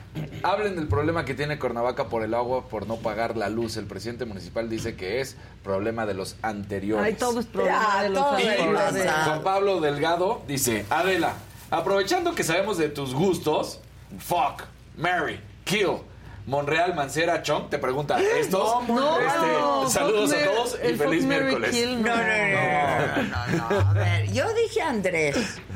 Monreal no, Mancera sí es mi novio, era mi Era- novio. y como mi- quiera se puede revivir la llama. Claro, claro. Y Chong no. O sea, pero te pregunta, fuck, Mary, kill, de, de estos tres. O sea, Monreal, Mancera y Chong. Es puro Ay, fuck. es que el no. Sí. Para casarse Ay, a nadie. fuck type. Sí. Es fuck type. ni Mary ni Kill. Ni- de a una, Sí. ¿eh? Ok. Ahí está, bueno. Eh, ayer pasan muchas cosas. Primero, Alejandro Irarragorri, el presidente del Grupo Orlegui, dueño de Santos y también del Atlas y de otros equipos de la Liga de Expansión. Bueno, pues sale a hablar de lo que está sucediendo en nuestro fútbol mexicano. Primero se deslinda y dice, yo no tuve nada que ver con la designación de Diego Coca, eso fue el Comité de Selecciones Nacionales, porque todo el mundo ha hecho hincapié en que pues él es el, el nuevo mandamás del fútbol mexicano, que a pesar de que ahí está Emilio Escarra con eh, Televisa y que todos los años siempre se ha hecho, que hoy él tiene una postura más fuerte y que se lleva. El problema está cuando habla del ascenso y el descenso. Primero dice, lo primero es que hay 40 millones de mexicanos en Estados Unidos y el ascenso y el descenso no existen en la MLS. Entonces tú dices, ah, caray, entonces 40 millones de mexicanos en Estados Unidos son más importantes que 120 millones o más que hay en nuestro país y que ven este fútbol, ¿no? O que ya no lo ven por malo. Me parece muy mal. Y luego también dice, más allá de que me guste, tenemos que ver en qué está estructurado. Cuando había un ascenso y un descenso, pocos jugadores se quedaban, las cuentas no daban. Es algo que viene de la esencia, pero que en el mundo actual debe tener procesos. El mejor fútbol del mundo, el inglés, el español, el italiano, el francés, se los dejo. En todos los, pa- en en todos los países existe el ascenso y el descenso, menos en nuestro país, que evita la competencia. Así de sencillo. Y Para eso, privilegiar la lana. para privilegiar la lana, que es de lo que él al final del día lo vuelve a decir. ¿No? Entonces me parece muy lamentable, es uno de los hombres fuertes de nuestro fútbol y en vez de seguir hablando de que salgamos adelante con el fútbol, dice, no, espérense, hay que analizar bien porque, como bien lo dices, Maquita, la lana. Entonces, pues ahí está, mal por Alejandro Arragorri, sin duda alguna, cuando sale a hablar de esta situación. Y ya que estamos hablando ahí mismo del fútbol mexicano, bueno, pues ayer parecía que ya el Cruz Azul iba a decidir quedarse con el interino Moreno para el final del torneo. Oye, perdón, Luego- un azulito de Dele. Gris Infante que dice, así sí doy like, no cuando regaña. ¿Sabes? Sí, así, bonito, sensual, provocador. Pero ayer era martes. Incitando al deseo. Es que ayer era de mentadas de Ah, claro. madre. Y Rosy Torres, un amarillito. Saludos al excelente equipo. Eso. Entonces, bueno, pues eh, resulta que Cruz Azul parecía que iba a hacer eso. Luego, que había un par de pues candidatos a que fueran, que estaba Paco Palencia, que estaba Jimmy Lozano, que estaba Hugo Sánchez y que estaba el Tuca Ferretti. Y de repente Hugo, al puro estilo de Hugo. El tal Hugo. No, este No, no, no. este, no. este sí es Ese es gol, este sí es gol. A ver, Hugo, Egol, como algunos le Egol, dicen. Egol le queda mejor. Sí. Egol, sí, Sí, es que la verdad es que, mira, Hugo a muchos no les puede caer bien y pueden decir que es ególatra a más no poder y que no termina de hablar de él. Pero Hugo es el pentapichichi. Eso es innegable y es uno de los mejores futbolistas en la historia de nuestro país. Pues la neta. Entonces tiene también, pues, los blasones para hablar. Pues, Como Ahora, futbolista, como como entrenador. como entrenador consiguió el primer bicampeonato en torneos cortos que fue con los Pumas. No está tan mal, ¿no? Y Como luego entrenador. Le fue muy bien con Pumas y ya después no hizo nada. La selección mexicana Pésimo. lo cortaron Sí. porque él tuvo que agarrar la olímpica y no calificaron, pero no era su chamba, pero bueno, pues ahí estuvo. No le fue bien en España, no le fue bien en, lo- en- en los restos de los equipos cuando estuvo en nuestro país. Esa es la realidad. Pero bueno, sale Hugo y dice, me enteré en la televisión que no soy yo. Que es el Tuca Ferretti y fue porque el Tuca llegó a, a nuestro país, digo a nuestra ciudad, perdón, y entonces ni siquiera nadie de la comitiva del Cruz Azul mandó por él. Ahí, ahí estaban grabando al Tuca Ferretti en los taxis, haciendo la ¿Cómo fila. en el- Y entonces sube y dicen, oigan, ¿y para dónde es el Cruz Azul? Ah, pues tienes que irte a Gran Sur, ahí está la cooperativa, entonces... pues Ya se- ahí. ya ahí se escucha todo. Y Ah. entonces, Huguito ya no fue DT. Ya lleva muchos años alejado de ser director técnico, ya es más comentarista hoy en día, pero pues podía haber sido la leyenda de Hugo una vez más y no lo consiguió. Pues sí. En el Cruz Azul. En el Cruz Azul. Entonces, bueno, buenas noticias para dos selecciones. Primero, la selección femenil gana la W Revelations Cup, empató con Colombia, pero por los puntos y por tener menos tarjetas amarillas, sale campeona. Ahí están las mujeres. Después de que los últimos años habían sido espantosos y no se había conseguido nada, esto lo hacen. Y la selección varonil sub-17 califica al Mundial en Perú donde, bueno, pues ahí la verdad había arrancado la historia de esta sub-17 que fue campeona primero con Chucho Ramírez y luego con el Potro Gutiérrez. Ahora esta calificación que se obtiene, después volvemos a repetir, de que el año pasado y el antepasado y los cuatro anteriores han sido horribles para el fútbol mexicano a nivel de selecciones. Bueno, pues aquí está, parece ser que hay un cambio. ¿Te acuerdas que ayer, justo cuando nos estábamos yendo, se da a conocer lo que los Ah, clavadistas, sí, ¿no? sí. Rommel Pacheco, como diputado, pues prácticamente da la cara por... Ahí estaban todos los clavadistas, pero como que él habló, ¿no? Para decir, a ver, yo los cobijo, de cierta forma, pues yo ya no estoy en esto, yo ya soy diputado. Y aquí está un poco de lo que decía Rommel Pacheco y también Jairo Campo, que le empiezan a preguntar. Y Jair eh, trata de no meterse en broncas, pero Ram- Rommel es quien los va defendiendo. Preguntas. La primera es, ¿han buscado algún tipo de asesoramiento legal? Eh, ¿Buscar algún tipo de amparo? No sé, para que no se les quiten los, la- las becas. Eh, y la siguiente, ¿qué piensan de que una ex, ex deportista que justamente se retira por abusos de dirigentes, les ahora los intimida a ustedes y les haga pues exactamente lo mismo que en su momento a ella? Es como te digo, nosotros somos deportistas y no nos compete decidir quién está bien o quién está mal, porque no hemos trabajado en instituciones, no somos políticos y no estamos envueltos dentro del problema, entonces no podemos decirte con certeza que, cuál es esa opinión, entonces nos reservamos esa opinión y la primera... se me- La asesoría legal. Sí buscamos asesoría para entender más, para tener el conocimiento previo a lo que vamos a hacer, pero hasta ahí. ¿no? Si me permiten, hace unas, unos días, unas semanas, a través de la Comisión de Atletas se, se organizó un Zoom con Ricardo Del Buen, que es un licenciado en, en este tema, donde los estuvo asesorando.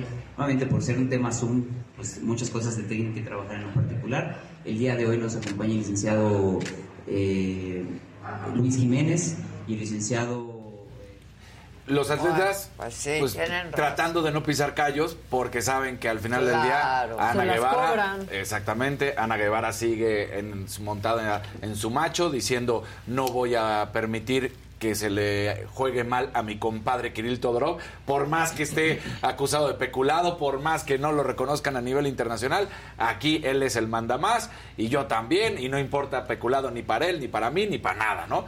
Entonces, pues ahí están los clavadistas y dicen, no queremos mencionar nada de culpables. Y luego sale, ahí está Romel Pacheco. Sí, sí, se está haciendo asesoría legal, no les pueden quitar. Vamos a tratar de apoyarlos. ¿Y quiénes son los que están perdiendo? Los atletas al final del día, que es lo que siempre hemos dicho, ¿no? Entonces, bueno, pues ahí está. Eh, esperemos que puedan llegar a buen puerto. Lamentable, sin duda, cómo ha manejado Ana Guevara la CONADE. Ha sido la peor gestión en la historia de la CONADE, sin duda alguna. Qué decepción, Qué, triste. decepción. Pero eso y muchas otras instituciones aquí de este, ¿no? En estos últimos años, de lo peor, ¿no? De lo peor, pero lo que hemos hablado una y otra vez, ¿no? Lo más lamentable es que ella era atleta y ella pues le termina dando la espalda a todos. Y exigía lo mismo que están exigiendo los deportistas. Y padecía de lo mismo que están padeciendo los deportistas. Y ella lo ha hecho peor, además. O sea, peor.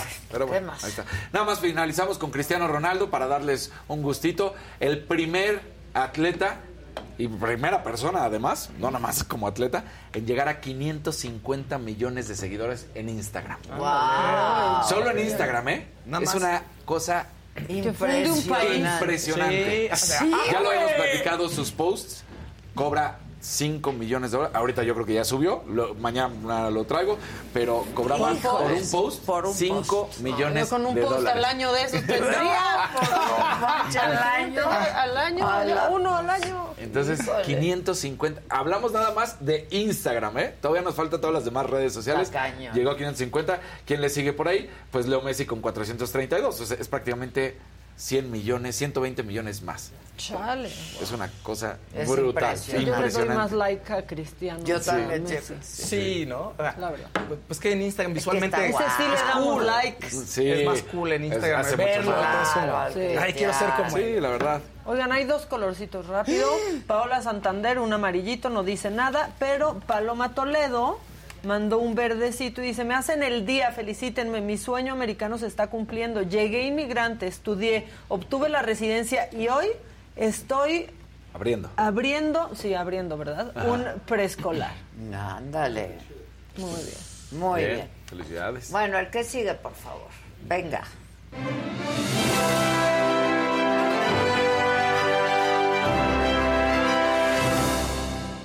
Pongan like, por favor, compartan. Estamos a tiempo todavía. Fíjense que ayer estuvo en la saga Live Jesse Joy. Estuvo increíble. Disfrutable. Eh, Son como, van a contracorriente ellos. Son como bien portados. Y en la música el destrampe, ¿no? Este, libertad. Y su- la libertad de ellos es hacer la música que ellos quieren y vivir como quieren. Fue una buena entrevista. Tenemos un avance. Por favor, vean la entrevista. Está completa en la saga. De verdad, gran, gran entrevista. Dos muchachos muy talentosos. Por favor, pongan nuestros, nu- nuestro destacado. Le empecé a hablar y, y me gastaba todo mi sueldo en, en irla a ver porque pues, yo no tenía carro, yo estaba trabajando y, y llegar así a Valle Escondido, Sayavedra, todo eso, hasta la fecha es una, Sí, es una aventura y sin carro, me, me gastaba yo todo en irla a ver. Y mira, 22, 21 años después. Sí. Wow. Nada mal, ¿eh? Terminé ese evento y una amiga en común me dice, oye, te tengo que decir algo, pero please no digas nada. Y yo, no. Sí, no. Claro que no. Me dijo, no, es que fulanito de tal te vio con Diana y dijo, no sé qué, no sé qué. O sea, se echó un comentario como de que andábamos ella y yo. Ok. Y ahí todo lo que yo había sentido hizo clic. Todo. ¿Qué O sea, dijiste? Claro. Ahí le puse nombre y apellido a la situación y dije, me estoy clavando con una chava. Ah, nunca habías... No, ahí, ahí soy yo. Pero espérame, nunca habías estado con una chava. De esto pasó la pala, ¿no? Puerta, mi mam- y se asoma y mi mamá. Abre la puerta así mi mamá y... ¿Dónde está mi hijo? Yo atrás de la puerta, en calzones. Mi papá, ¿puedo pasar? Mi mamá sí se metió, ¿no? Ah, tu papá, pues qué, qué bueno que preguntó. Sí. Él venía manejando también, o sea, ya que ya a Mi esas papá se puede pasar, sí. Y, mi- y salgo de ahí detrás de la puerta así, ¿no? Me imagino que no es el único que has traído aquí, ¿verdad? Sí. Entonces, ahí se defiende la chavita y le dice, sí señora, pero lo hecho, hecho está y usted no puede hacer nada para remediarlo. No seas mentiroso. Te lo juro por mi vida. Hizo bien. Pues sí, sí, pues pero sí. lo hecho está ¿Cómo no puede dice eso la nada mamá? para regresarlo. Eh, le dije, ma.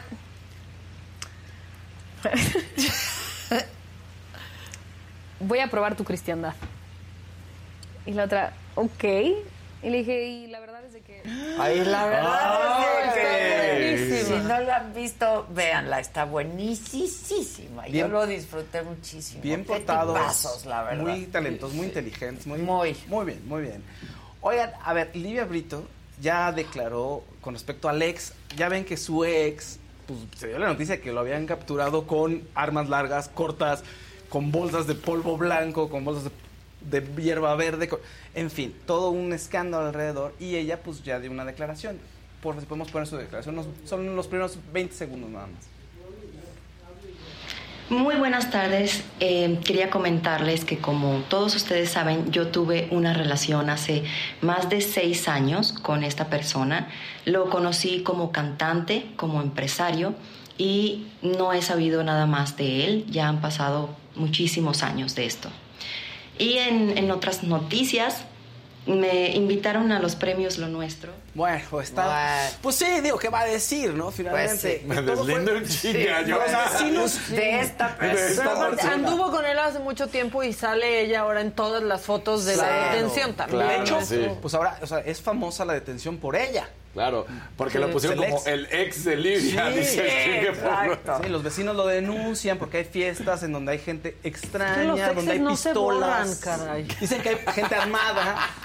Y entonces, ni, bueno, los, ni los innombrables, No, ni los no. impresentables, ni los inconfesables. No ¿eh? existe No, pues la no. manera, no hay. Y gracias a que los vecinos dicen está habiendo fiestas sospechosas, pues van y hacen los cateos y lo detienen a él, a otras personas y encuentran todo esto. Está ahorita en, en prisión, se le va, ya tuvo una primera audiencia, viene una segunda audiencia. Para el parecer el viernes se tiene que decidir pues, un poco más de su destino, ¿no? De este personaje.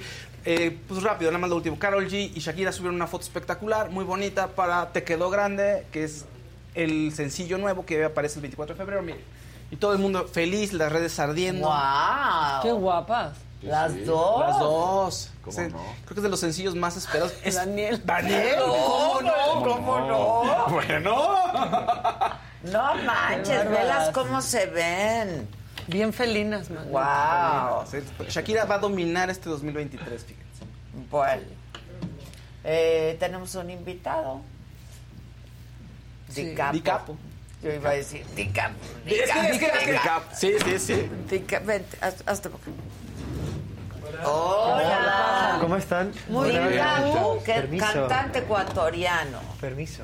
Hola, ¿Cómo ¿qué tal? estás? No, encantado de estar acá. Igualmente. Muchísimas gracias por ¿Cómo- recibirme. ¿Cómo estás? ¿Cómo te recibe? ¿Cómo te va este año? Bien, sabes que muy bien, muy bien. Aquí, eh, bueno, sería mi último día por ahora en México, pero... Ah, mira, y Sí. pasaste por aquí, qué Mira, maravilla. sí, mira, que sí, eh, pero me han tratado súper bien. Ahora estuve en el Auditorio Nacional hace poquito. ¿Las hash cómo te trataron? Me trataron de lo mejor. Hannah y Ashley tienen una energía... Sí, una energía maravillosa y sobre todo eh, me desearon suerte antes de salir y todo, pero sobre pero lo que yo digo, el público mexicano creo que tuvo, no sé, una calidez que a mí me hizo sentir mucho más tranquilo. Ajá, que no, bueno, tenía este nerviosismo de que Y era una somos propuesta... exigentes, ¿eh? Por supuesto, Eso lo sé, pero tener esa calidez de, exigente. de- del público siendo un pulmón de la industria musical latinoamericana, bueno, a mí me deja mu- mucho más tranquilo, ¿no? De empezar así. Maravilloso, maravilloso. Y el Auditorio Nacional es el Auditorio Nacional. Sí, ¿eh? totalmente, totalmente. Y con hash.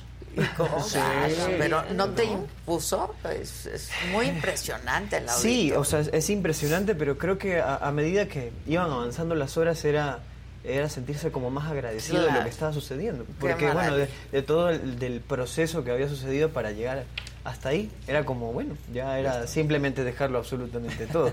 ¿no? Claro, claro. Ujú, Pues sí, maravilloso. ¿Y qué más nos tienes? Bueno, yo estoy eh, promocionando mi último sencillo, Infinito. Exactamente. Eh, Infinito es el tercer sencillo que saco. Pero es el primero de este año, Es, ¿no? eh, sí, es el primero de este año y, y vienen muchísimos más, pero este tiene un valor como eh, personal bastante, bastante fuerte. Yo creo que eh, el tema va mucho más de estas cosas sencillas, personas, momentos que nos hacen sentir como que duran para toda la vida, que son como, como infinitos.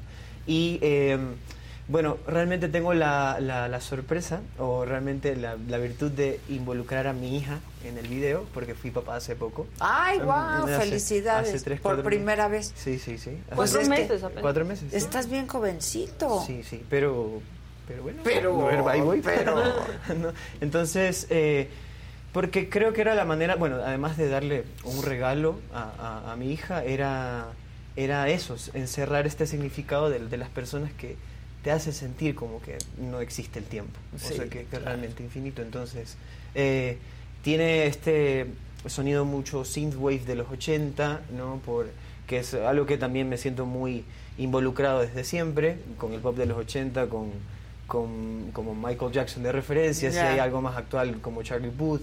Eh, pero ahí, bueno, experimentando de todo un poco, pero Infinito ya está en todas las plataformas. para ¿Lo que lo podemos escuchar? Por supuesto que sí, Eso. sí. Ahí está el cable. Sí, a ver. Te lo- ¿Sí está? Sí, Sí, sí, está el cable. ¿Conecta nomás? Sí, ya está. Infinito. Pero hoy quiero dejar de pensar y hacer infinito ese momento cuando tus ojos me miran, cuando tus labios me besan, cuando siento que no puedo más, pero tus brazos me abrazan, cuando me dices te amo y a tu lado me levanto. O cuando dejo de creer en mí, esperanza. No, no. Cuando dejo de creer en mí, tú me das esperanza. Sí, eso solo le puedes decir a un hijo. Sí, Sí. Es cierto. Sí, es sí, cierto. sí, Oye, sí. es que los hijos dan esperanza. Totalmente. Totalmente. Oye, Di Capo, ¿de dónde viene? O sea, tienes ascendencia italiana. Sí, De ahí sí. lo sacaste, pero digamos, ¿cuál fue el momento que dijiste, este nombre lo voy a usar? Sí, sabes que bueno, coincidió. Eh, sí tengo ascendencia italiana por parte de mamá, pero, pero Diego es, mi- bueno, junté Diego y Da Capo, que es la expresión desde el comienzo, musicalmente hablando, cuando aparece en la partitura. Y fue un experimento de mi hermano mayor, de juntar nuestros nombres, pues somos tres hermanos, y juntó con tres expresiones musicales. Y a medida que yo iba avanzando, creciendo, la expresión desde el comienzo iba tomando más sentido, de, porque siempre me gusta, a medida que tomo cualquier paso, recordar de dónde vengo. O sea, de eso, de, de la sala de mi casa, de, de cantar con mis hermanos, con mi papá. Eh, entonces, yo creo que eh, siempre es como un cable a tierra el nombre. Eso. Eh, ¿Es una familia musical? Sí, sí, A sí. ver, sí. Bueno, eh, mi papá, pediatra, pero empíricamente se formó como cantante. como- Oye, como- perdón, pero tener un pediatra de papá. sí. No, bueno, qué maravilla. O de No, marido. En la familia. Lo que ya. se ahorra también, sí, sí, Sí, sí, claro. por supuesto. No, pero más allá de esto, él eh, tenía sus conciertos y nos involucraba a nosotros com- como hermanos poco a poco para presentarnos y ahí íbamos tomando como camino, ¿no? O sea, los tres hermanos después en la sala de la casa cantando en Sync y y Backstreet Boys haciendo las coreografías. ¿no? Y, y luego cada uno tenía su sonido y ahí es cuando digo que encuentro yo eh, a Michael Jackson ¿no? en, el- en los discos de, de mis padres y digo, ¿qué es esto? Y empiezo ¿Qué es a- eso? Era un maestro. entonces empiezo yo a, a- a- también a, tratar de emular los pasos de mm, obviamente no cantar igual pero creo que ahí empieza esta necesidad de estar encima del escenario Ya. y yo creo que eso fue mutando a través de, de todos los años ¿Y tus hermanos qué hacen? bueno ellos No se dedican a la uno es música. comunicador audiovisual otro es ingeniero ambiental No se dedicaron a la música. pero siguen cantando. Ellos Ah, están en. Ecuador y, y cantan, eh, digamos que de manera mucho más local, pero y siempre cuando, cuando nos juntamos cantamos. O sea, ¿tienen presentaciones juntos? Eh, sí, sí, O, bueno. o solo en casa. Bueno, ahora diría que es un poco más difícil, ahora que, que, que estoy acá y, y viajando un poco, pero cuando cada vez que nos reunimos, sobre todo que yo Se sé, arma. se arma. total. Llega Navidad, no sé, y empezamos. o- Ok, ok. Pero, pero nos gusta, creo que el hecho de que estemos más distanciados físicamente ahora, no sé, potencia más ese encuentro. ¿no? Claro, Sí, sin eso, duda, eso. Mm, sin. ¿Tú en dónde vives ahora? Yo vivo ahora en Madrid. En Madrid me mudé hace poco. lejos. Eh, sí, Sí, sí. Este, pero mm, he vivido casi toda mi vida en Ecuador eh, y ahora justamente por, por mi carrera y también una necesidad, creo como cultural, este, ahora emprendí hacia Madrid. ¿Cuánto estoy acá. llevas viviendo en Madrid? Tres, cuatro meses. Ah, sí, poquito. nuevo, la edad nuevo. de tu hija. Eh, totalmente. ¿Dónde nació tu hija? Bueno, mi hija nació en Madrid. Ah, ok. Sí, sí, realmente eh, eh, cuando me enteré que iba a ser papá, no estaba en, en, Madrid yo. Este, mi chica estaba en Madrid y yo estaba en Ecuador. Eh, entonces, bueno, dije, mm, toca mudar, o sea, bueno, toca, mudarse, ah, claro. vamos, vamos con todo y, y, nada. Entonces, eso también fue un proceso transformador para todo esto que está sucediendo. Porque, y junta exactamente con todo lo que dice Infinito, que es eh, ese motor que te da cada vez esperanza. Quieres dejar de pensar y hacer que sea infinito, ¿no? El hecho de, tener, por ejemplo, a tu hija, eh, estar con tu chica. Sí, bueno, sobre todo es que eh, existe, mm, todos los días nosotros tenemos estas esta contraparte de que nos cuestionamos un montón, que cuando vean el video pueden verlo, que hay un mundo de, que está repleto de pesadillas y, que cuestionamientos que nosotros nos hacemos. Y luego está este mundo de ensueño donde realmente quisiéramos estar y vivir más tranquilos, ¿no? Entonces, en ese mundo de ensueños donde yo la involucro a mi hija en el video, pero, pero eso es que, creo que va por ese mensaje mucho más personal, pienso yo. Más íntimo. sí, exactamente. Te pasó la música, pero hiciste como un intermedio por ahí en la actuación. Bueno, sigues haciéndolo todavía. Eh, bueno, sí, hace... Ah, a ver, la última vez que hice teatro fue teatro musical en Ecuador. Eh, he hecho, esa fue mi primera, como mi primer acercamiento con el, ajá, exactamente.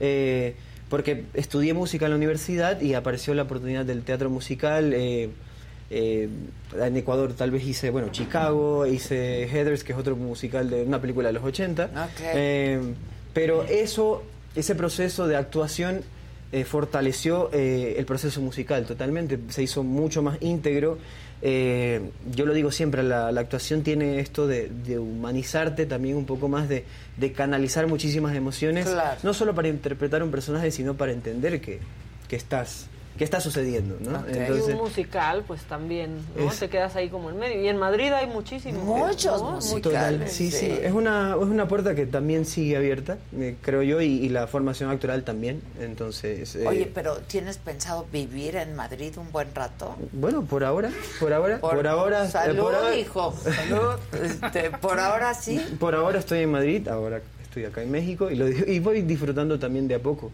Porque el, este, sé que la, esta carrera también tiene muchísimo sacrificio al respecto, pero, pero creo que estoy como muy concentrado y tratando de disfrutar el día a día como este tipo de espacios para poder mostrarles lo que estoy haciendo. Oye, ¿y ya llevas unos días en México? Sí, llegué el 16 y el 18 fue el concierto en el auditorio. ¿Y vas a tener otro con Hash o ya no? Eh, sí, pero en Ecuador. Ahora me voy para... Ahora voy a Quito, eh, me presento, le abro el concierto a ellas en Quito y los dos que ellas tienen en Guayaquil. Vas a estar con Morat también, ¿no? Estuve con Morat. Sí, eh, realmente empezando mi, mi carrera de solista. Eh, ahí fue que, que, abrí el concierto de Morat en Ecuador, en Quito y en Guayaquil. Ajá. Pues sí, derecho. bueno, ahí vamos de poco, sí, sí. Pero ¿qué otros instrumentos? Porque además actuación, este teatro musical, ¿qué otro instrumento tocas? Porque seguramente te, en la escuela. Piano, sí, sí, sí, sí, Pero, pero ahora dentro, creo que la exploración del, del, piano ha sido mucho más por la parte de producción también. Eh, de ah es un instrumento mucho más visual, eh, armónicamente se pueden hacer también otras cosas. ¿Cuál prefieres de, la guitarra y el piano? Es que es bastante difícil porque cada el acercamiento hacia el instrumento te da eh, tal vez un aura muy distinta uno al otro. Entonces creo que las, cuando depende cómo tú tienes la idea en la cabeza de cómo quieres plantearla y, te, y sientes el acercamiento a un instrumento o a otro. O sea, cuando tú tienes, por ejemplo, algo en la cabeza que estás componiendo, o una tonada o letra, ¿a qué te vas directo? ¿Al piano o a la guitarra? Ahora al piano, ahora al piano porque siento que, que, que esta emoción, que tal vez, eh, o el mood que estoy sintiendo en ese momento se puede traducir mucho mejor en el, en, el, piano. Ajá no sé, pero la, tiene buena técnica con la guitarra. Digo, es muy difícil de saber, pero tienes muy buena técnica. Y, bueno, que no se me hayan notado los nervios. Ah, no, pero, sí, no, no, les, les, Aquí todo es muy fácil y relajado y fluye. Oye, eh, ¿y bailas? Porque cantas y bailas. algo así. Ah, te, lo pregunto inspiración era por esta canción. No, y además le hiciste una canción a John Travolta, ¿no? Homenajeando a John sí, Travolta. Sí, y, realmente la, la, la figura de, Travolta aparece ya en el cuando estábamos en el, en el songwriting, pero era cuando estaba con mis productores que son también ecuatorianos, Jorge Neme y Jaime Velázquez, estábamos escribiendo la canción porque yo llego con, con la idea al estudio, con la guitarra y el coro, y les dije, hagamos una canción que se trate de, de, bailar como antes, ¿no? O sea, bailar de, de, esta inspiración de que la gente dejaba solamente de hablar y, bailaba como sucede ahora, pero hagámoslo más vintage, o sea, con las referencias de antes. Entonces, por eso hay Slide en los 80, Moonwalk, Michael Jackson y Travolta en, los 70. O sea, y era como ejemplificar este eh, lo que era Travolta en los 70, ¿no? Como este este personaje que llegaba a un dance floor, a una pista de baile y y la descosía, ¿no? Entonces, entonces eh, sentir que ese espíritu lo puede tener cada uno de nosotros si nos da la gana cuando queremos pasarla bien. Esa es la, la intención de la canción, ¿sí? Bueno, es que Travolta también es uno de mis actores favoritos, este, la verdad. ¿Podemos escuchar parte ah, de esa?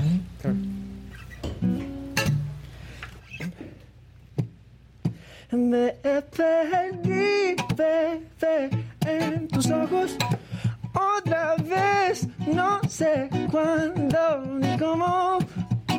Seguí tu ritmo. Seis de mío, no. Eh, se pasaron las horas y bailando seguimos. Y bailando seguimos.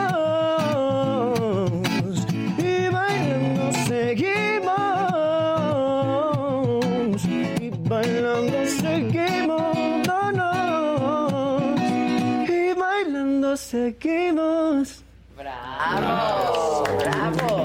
Oye, y participaste en La Voz, ¿verdad? Ecuador. Ah, sí, sí, sí, participé en, La Voz Ecuador en el 2015. Okay. Eh, creo que tal vez fue esta experiencia que abrió camino, este, creo que a nivel eh, para la audiencia, tal vez como mostrar un poco lo que venía haciendo con, con el canto, pero no, no trascendió a mucho, pero, pero creo que la gente sí lo absorbió súper bien, ¿no? esa experiencia de decir hasta ahora, como, ah, bueno, te recuerdo de esa experiencia de la voz.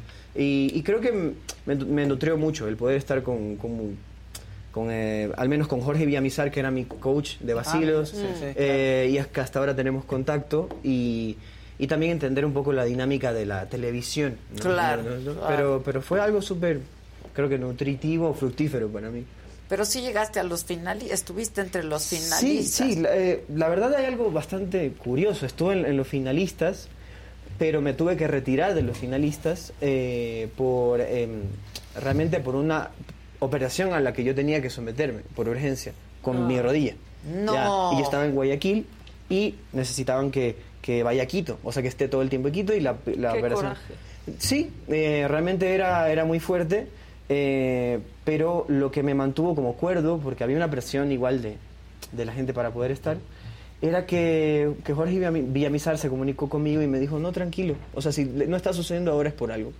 Y, y me, me, dio su contacto y hasta ahora nos mantenemos al tanto de lo que hace uno y el otro. Entonces eso me deja también más tranquilo de, de que las oportunidades tienen que llegar en el momento que tienen que llegar.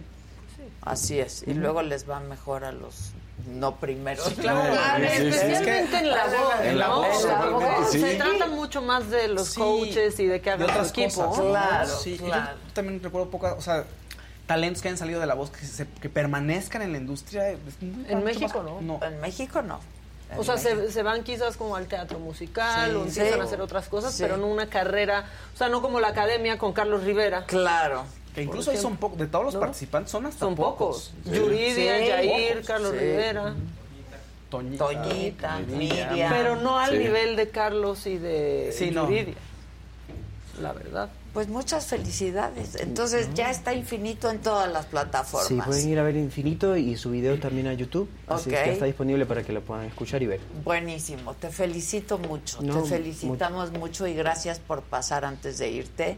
y cuando ahora que regreses nos vemos de nuevo por aquí. Por supuesto. Muchísimas gracias. Gracias a, ti. Gracias. gracias Muchas gracias. Buen nombre. ¿eh? Me encanta el Que tengas la, la misma suerte que DiCaprio. DiCaprio y DiCaprio. Oigan, eh, ya llegó Javi, pues ya, llégale. Vente el Javi. Vente el Javi. Yo también llegué antes de irme. dónde te vas? ¿dónde te vas? Fosfo, fosfo. Fosfo, hoy venimos fosfo. Mañana me voy a un congreso a Brasil. No en donde, para. ¿Qué corte de pelo ya. A Florianópolis. ¿Qué, ah, qué, qué bonito. Florianópolis, que es una provincia. No conozco. Ah, está súper lindo. Es una provincia en el sur de Brasil que ahorita hace calor y que después de Estados Unidos, Brasil es el segundo país donde se realizan mayor cantidad de procedimientos cosméticos y cirugías plásticas en América.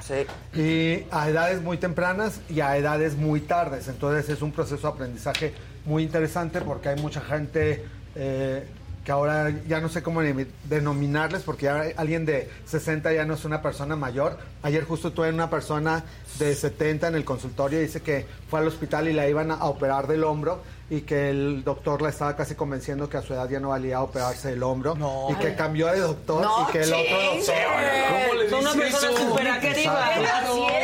Exacto. Una persona superactiva. ¿Quién era ese doctor? Sí, ya sé. Y que, cambió de doctor y que el otro doctor la operó y ahorita está en rehabilitación y está perfecta. Pues Y va a regresar a hacer claro. ejercicio y todo. Entonces ya realmente la edad es muy relativa. Brasil es un ejemplo de esto, donde eh, la gente que ha tenido oportunidad de estar en playas en Brasil, ves eh, haciendo deporte a la gente y los domingos salen a De correr desde los niños hasta gente que, que tú dices, no manches, o sea, aguanta más que yo y se ve que son, no sé, 80, 90, ahora sí que 90 y más, y que por la calidad de vida, el ejercicio, alimentación, eh, actitud, pues obviamente eh, no tiene ya nada que ver la edad. Entonces vamos a tener un congreso de dermocosmética en Florianópolis, en donde vamos a tener tratamientos para diferentes edades, tanto preventivo como correctivo. Ay, tráete cositas. Exacto, vamos a, a ver qué hay de nuevo. Exacto. Vamos a, a ver qué hay de nuevo y que dentro de todo pues son pieles similares que también se exponen mucho al sol y que muchas Sí, veces claro. tratamientos muy americanos no le van tan bien a las pieles mexicanas porque son pieles muy blancas y muchas veces que no toman tanto el sol o países europeos donde no hay tanto sol. Entonces, en estas latitudes donde la piel se parece mucho más, muchos de los tratamientos sí son mucho más eh, parecidos y son la piel los recibe mucho mejor que a lo mejor otros tratamientos diseñados para pieles muy blancas y que si no se cuidan adecuadamente pues puede tener efectos secundarios la piel. Así que vamos a participar en este evento y el, el próximo miércoles les, les platicaré de qué, qué vimos, qué vimos en Brasil. Muy bien, Javi, porque planea sus viajes de jueves vean, ¿eh? a martes. Claro. Y aquí está Los siempre los miércoles. sí. Tú Sí. muy bien, Javi. que no, de hecho Ahora, hay algunas veces que toca desde el miércoles y trato de irme o en la tarde o hasta el jueves, como dice Maca, muy bien, para estar aquí con Eso, eso. Es compromiso. Eso. Oye, te ves increíble. Algo te hiciste. Bueno, siempre te haces. ¿Qué? Sí, pues te cortaste el me pelo. corté el pelo. Que se te ve increíble. Muchas gracias. Pero la piel, hijo. Pues la piel. La Pues la, La piel joven. piel la- joven. que El colágeno. dicen- La- dicen el que, colágeno, que la piel que piel acaricias es la piel Claro. que, que te toca Claro. tener. Sí, bueno, ahí vamos. Sí. Eres vamos. de la edad de la piel que tocas. Así es, así Exacto. que mira, Maquita es como 20 años más joven que yo, así que por, por eso la mantengo al lado. Exacto. Muy bien. Y pues más bien eso yo creo que muchas veces se refiere también a la actitud, que obviamente yo estoy rodeado de muchas personas jóvenes porque doy clases en la universidad y Claro. los residentes que les toca acudir conmigo a trabajar en la clínica, pues son médicos recién egresados que en la actualidad pues tienen casi 25 años menos que yo. eh, porque en medicina nos graduamos alrededor de 23, 24 y después empiezan a hacer sus subespecialidades. Entonces, el convivir con gente joven, pues te mantiene actualizado, así como toda la gente del staff aquí, por eso Adela se mantiene tan joven. Hombre, muchas gracias. Claro, porque sí, sí tiene mucho que ver eso en el que pues te mantienes a su ritmo también. de- Claro. De, todo, hacer ejercicio, levantarte Ay, mira, temprano. me la todo. pelan todos No, estos. y ¿eh? no dejan de hacer ejercicio. Exacto. Sí, sí, sí. La verdad, no aguantan. Nadie dice mi nada, ritmo, nadie no lo aguantan. No, ya, ya, no la- ya se la ganaste. A ver, a desayunen a las 10 de la noche. No, no, no, nadie dijo nada. Por ejemplo. Por ejemplo. No, pero y también no dejas de hacer ejercicio. Yo veo Exacto. muchos Sí. siempre Ah, suben siempre. entrenando. Sí. Sí, es muy importante hacer ejercicio, ejercicio diariamente porque lo que mantiene la tensión de la piel es la fuerza muscular, que eso no se sustituye con nada. Entonces, sí es muy importante que cuando menos 3, 4 veces a la semana hagamos ejercicio. La gente que estamos más habituados hacemos entre 5 o 6 veces. Y ese mantenimiento del músculo es lo que le va a ayudar también al mantenimiento del grosor de la piel en todo el cuerpo, desde cara hasta las piernas. Y una de la piel, una de las áreas más delicadas son los párpados, porque el párpado es hasta cuatro veces más delgado que el resto de la cara. Entonces es muy importante el cuidado que le damos a los párpados desde la juventud para que se mantenga la piel lo más estable posible. Cuando hay diferentes tipos de deficiencia en los párpados, una es la bolsa y otra es la ojera. La mayoría de la gente las confunde. La ojera es cuando tenemos un hundimiento que muchas veces es genético, como lo vemos aquí en esta persona que a pesar de que es muy joven, tiene un este, bueno, también cuando le hicimos el tratamiento a esta paciente, estamos haciendo un en vivo y la gente decía, ¿Qué le importa la ojera? Lo que se debería quitar es el lunar ese, que la verruga, que se le ve muy feo. Y muchas veces tenemos que aprender también como que a, respetar los gustos de la más gente. Si no porque, quitar. Pues. Claro, o sea, me decía la paciente, a mí me gusta, lo tiene mi mamá, lo tiene mi abuela, no me importa quitármelo, no me importa lo que digan la demás gente. Entonces dices, qué padre que, que la gente pueda ser tan segura de sí mismo y que no le importen los comentarios de los demás.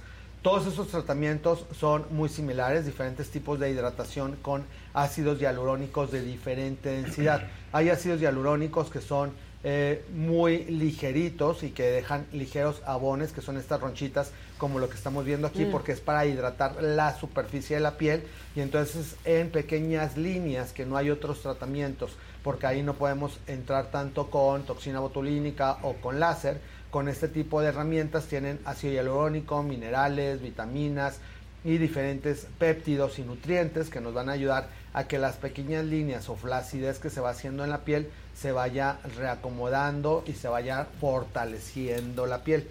Este tipo de procedimiento lo realizamos una vez al mes, promedio cuatro meses, y después con una vez cada seis meses es más que suficiente. Este, por ejemplo, se llama NSTF y el otro que aplicamos más profundo son ácidos hialurónicos de relleno, que es para donde está la bolsa, la, el hundimiento, la ojera se pueda levantar. Como ese. Como este. Este, por ejemplo, es un tratamiento con toxina botulínica, que este sí es para el movimiento porque muchas veces si tenemos muy fruncido el entrecejo, también hace que el párpado superior se empiece a caer de más y es lo que le dicen como el ojo papujo o como en este ojo que vean se recarga hasta la piel del pliegue del entrecejo sí, el pliegue de que te lo tienes que limpiar así el sudor ahí en medio. exacto o sea hace un doblez realmente hay un hay un hay una piel que se empieza a ser redundante y que se recarga el entrecejo sobre la nariz. Pues sí se podría retirar con cirugía pero con toxina botulínica o con tratamientos como esta radiofrecuencia que nos ayuda a que se vaya retirando. Esta es de las pocas radiofrecuencias que se pueden hacer en párpados, que es una radiofrecuencia con agujas, con la cual estas microagujas las vamos introduciendo en la piel, calienta la piel a 40, pues se siente sensación de calorcito y cuando ingresa la, aguja, pero es tolerable. este se llama Scarlett, que es eh, ah. parecido al Morpheus, es radiofrecuencia con agujas. Ese se hizo Paola contigo. Exacto el Scarlet y este nos ayuda a tensamiento, que la piel es como una maca que poco a poco se va haciendo como más flojita. ¿Como una maca? Hamaca. Ajá. Que el tejido se va abriendo y conforme se va abriendo el tejido, pues se va haciendo un poquito más flácida la piel y con estas tecnologías de calor hace que se vuelva a cerrar el tejido. Es como cuando metes un suéter a una secadora y sale más chiquito, pues así es. Estos tratamientos con calor, que está el tejido flácido, se vuelve a recoger.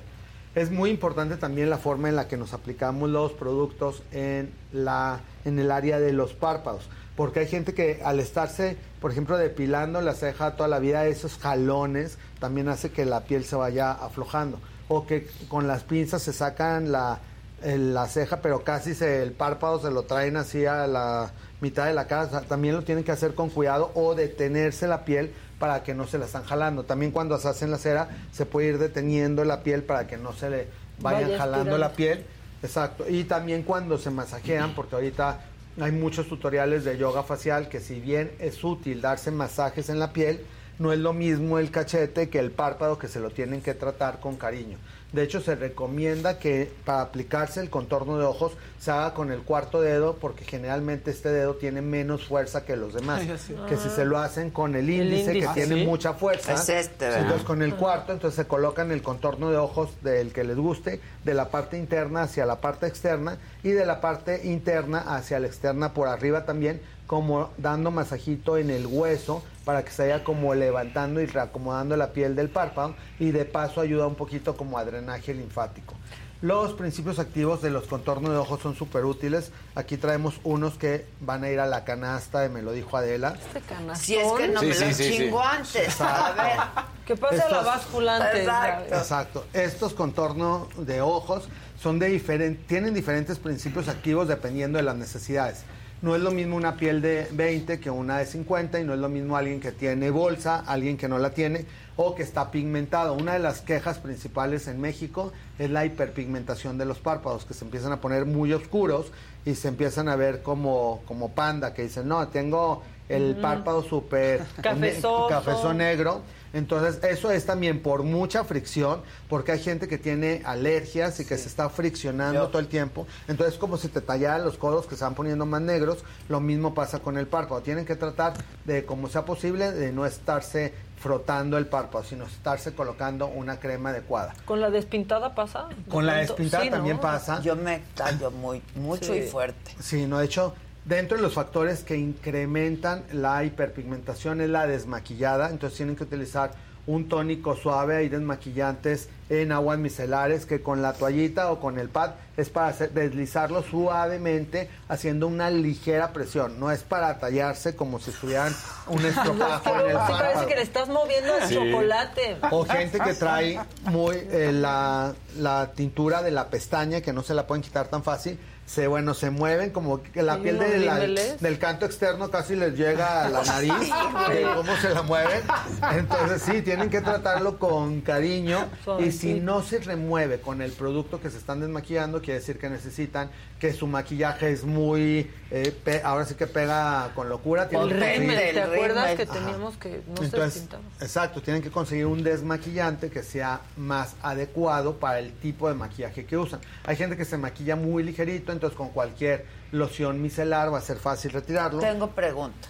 Ajá. Las toallitas estas húmedas, desmaquillantes, ¿sirven? ¿O es mejor un algodoncito húmedo, digamos? Sí sirven, pero es mejor un algodón humedecerlo con agua micelar porque el problema de las las toallitas toallitas tienen- es el que pueden tener Cositas. algunos perfumes o algunas Ah, otras ya. sustancias para que huelan rico O y en personas que o, ajá, o algunos astringentes para remover Sí. las Y te sustancias resecas la cara luego. y te lastimas no también la piel del párpado. Entonces, el problema sobre todo, hay gente que tiene la piel súper resistente, que aunque se ponga lo que se ponga, le puede caer cloro en el párpado y no le pasa nada. Pero hay gente que pasó por donde acaban de trapear y nada más con lo que está boli- eh, El ojo rojo. ya tienen el Volando, ojo sí, rojo sí, y ya les dio comezón.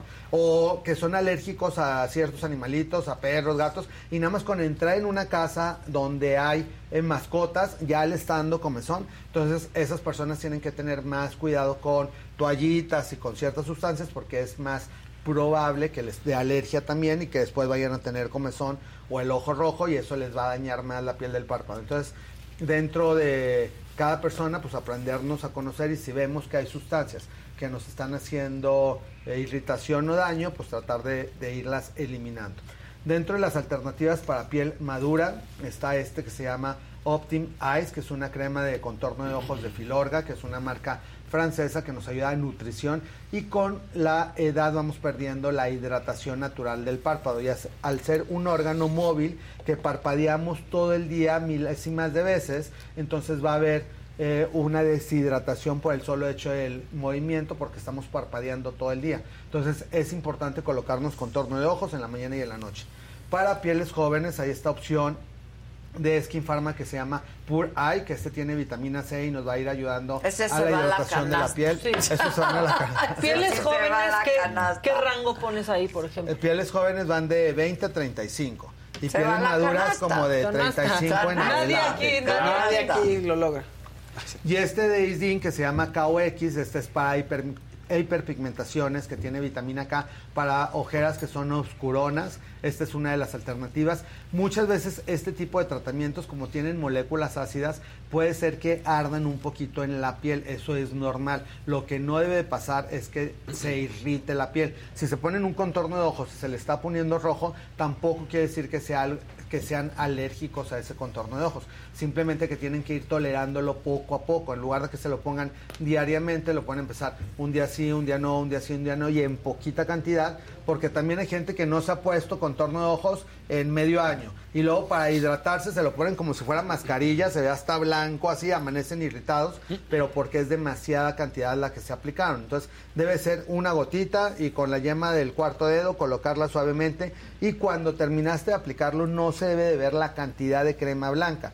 Se ve ahí que dejaron como pasta de dientes es que se aplicaron muchísimo y obviamente eso les puede irritar. O sea, con que se vea brillosito. Se me fue aquí, estoy buscando una, pero creo que estaba muy buena, que fueron con el doctor porque pensaron que tenían bolsas y que en realidad eran hernias. Ah. ¿Hay hernias en el párpado? Sí, es poco común, pero sí porque aquí tenemos un músculo también, que así como hay hernia en la ingle, también aquí puede haber una hernia y sobre todo pasa en la gente que se estira mucho el párpado o inclusive en la gente que se está colocando lentes. lentes. de contacto diariamente, pero bueno, hay como técnicas especiales para colocarse el lente de contacto, yo nunca he utilizado, entonces no tengo muchas maniobras para colocar el lente, pero hay gente que cuando veo también... en que dicen, ah, ya me cansó el lente de contacto, algo así. Se estiran el párpado como ah, si fuera. Se Ajá, se estiran el párpado. Yo he visto gente que hasta a mí me duele que, le, que se los quiere ir a acomodar el párpado.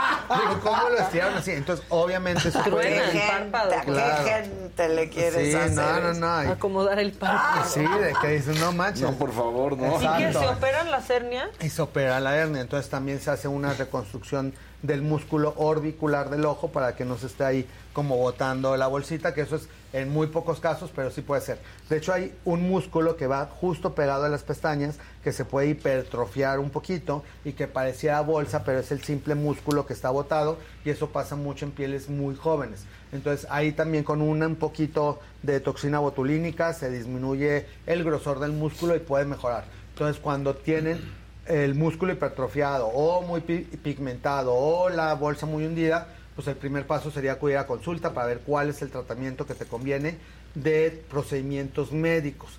Pero te hagas lo que te hagas médicamente, si para la ojera le ponemos relleno, para las arruguitas le ponemos NSTF, para el músculo hipertrófico ponemos Botox, para la flacidez hacemos NSTF o Scarlett. O sea, hay muchas alternativas, entonces cada paciente necesita como un traje a la medida pero de cualquier manera todo mundo de los 20 en adelante necesitamos aplicarnos contorno de ojos. Otra alternativa, que hay gente que empieza a colocarse contorno de ojos a los 40. De hecho, en México la mayoría de la gente empieza después de los 35 a colocarse contorno. Piensan que por ser jóvenes no necesitan y sí necesitan aplicarse. Esta es otra alternativa, este se llama Biolift, este es de una marca mexicana que se llama Skin Therapy para pieles mexicanas y que les va muy bien a pieles jóvenes de 20 a 35 para empezar a preparar la piel, que con el clima, el sudor, el deporte no se esté lastimando la piel de más. Y bueno, todas estas opciones terapéuticas se van a ir a la canasta para que compartan, nos comenten, nos dejen aquí todas sus, este, todos sus comentarios. Sus likes. Hay un beneficio para ti, Javi. No, no es de lo que estás hablando ahorita, pero Marta López te dice, aquí en Estados Unidos no encuentro el shampoo del doctor Sish. CIJ, ¿Qué otro recomiendas para la caída del cabello, por favor? Hay uno de Ducrey que se llama uh, Anticaída, hay uno de Anafase que es de Pierre Fabre, que también hay en Estados Unidos. Eh, de la Roche-Posay también tiene un champú anticaída. Entonces son marcas como globales que pueden conseguir en Estados Unidos. Y Carolina Tobalín te dice, Javi, me acaba de salir herpes zóster en la nuca.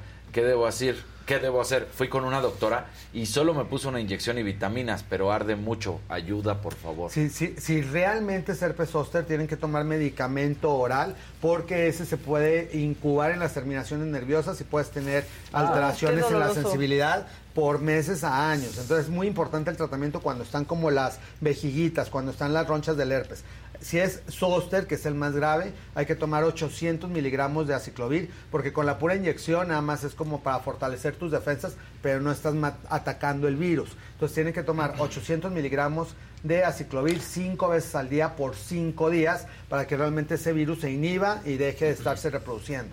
Entonces es en la mañana, media mañana, mediodía, media tarde y en la noche. O sea, hay que tomarlo cinco veces al día, 800 miligramos, porque si toman eh, 200 se quedan muy cortos.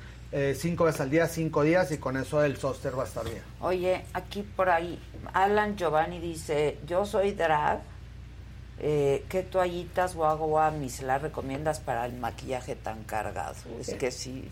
En la actualidad ya hay toallitas especiales para los párpados. Entonces, anteriormente como que la mayoría de la gente se limpiaba con toallitas de bebé o para rosaduras de bebé y esas traen otras sustancias. O las de la cara. O las de la cara y que a esas no les va bien. Entonces ya hay especiales para, párpados. Ah, sí. Entonces, ajá, entonces hay de bioderma, eh, que son como de las más comunes. Entonces sería ir a la farmacia y que veas, por ejemplo, tú que te maquillas mucho, eh, que pidas que uses una para la cara y una para los párpados y deslizarla como platicábamos suavemente.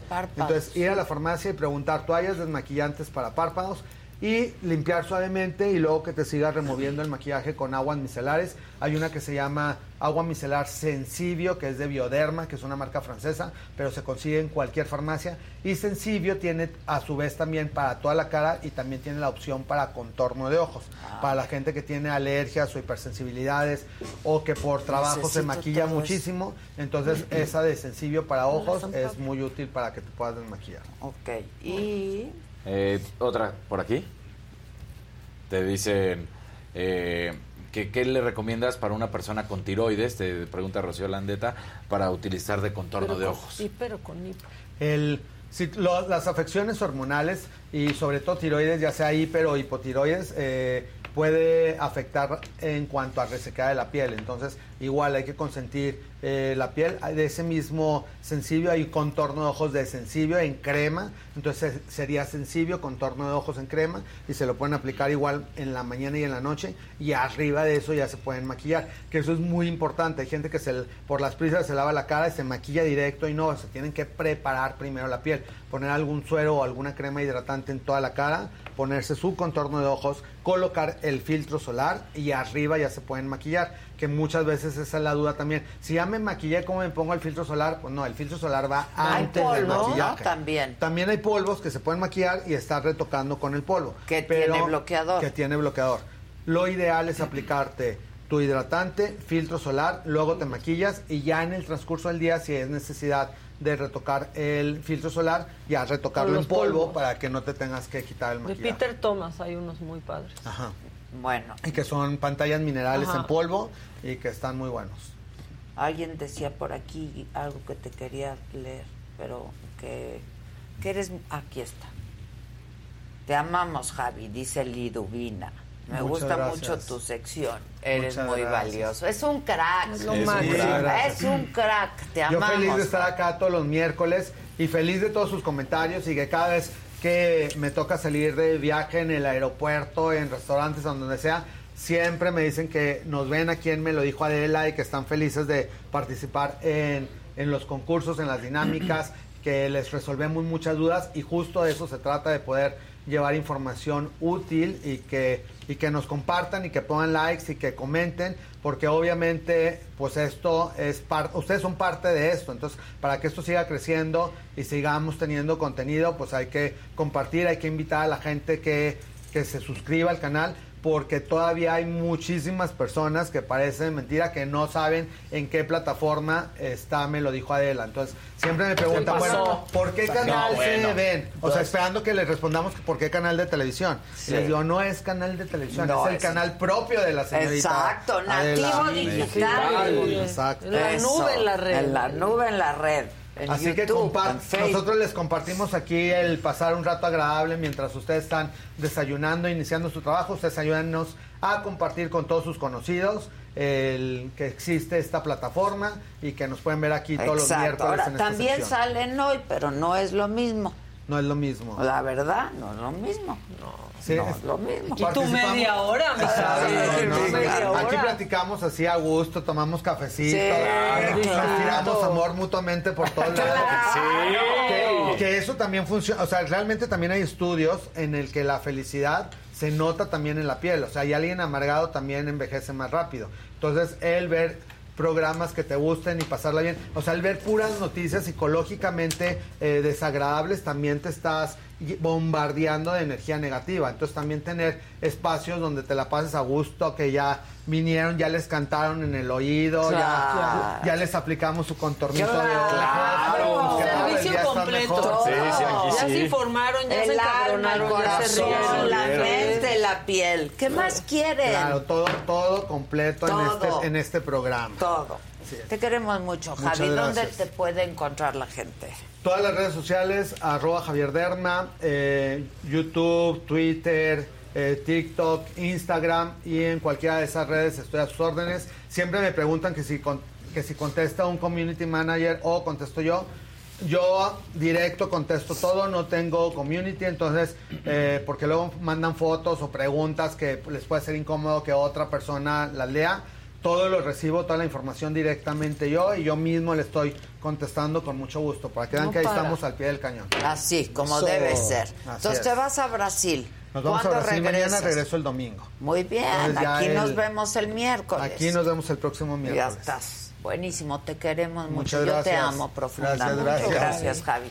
Y a todos ustedes también los amamos profundamente. Eh, y pues nada, hoy en la noche, en este mismo canal, el de Zafiro, pues que decía El alguien Zafiro, aquí, el canal Zafiro. de Zafiro, eh, el canal de la saga de Adela Micha. Estamos aquí en YouTube.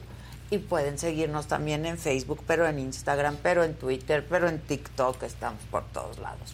Que pasen un buen día. Hoy en la noche, el burro, 7 de la noche. Mañana aquí a las 9 de la mañana me lo dijo Adela. Hasta entonces.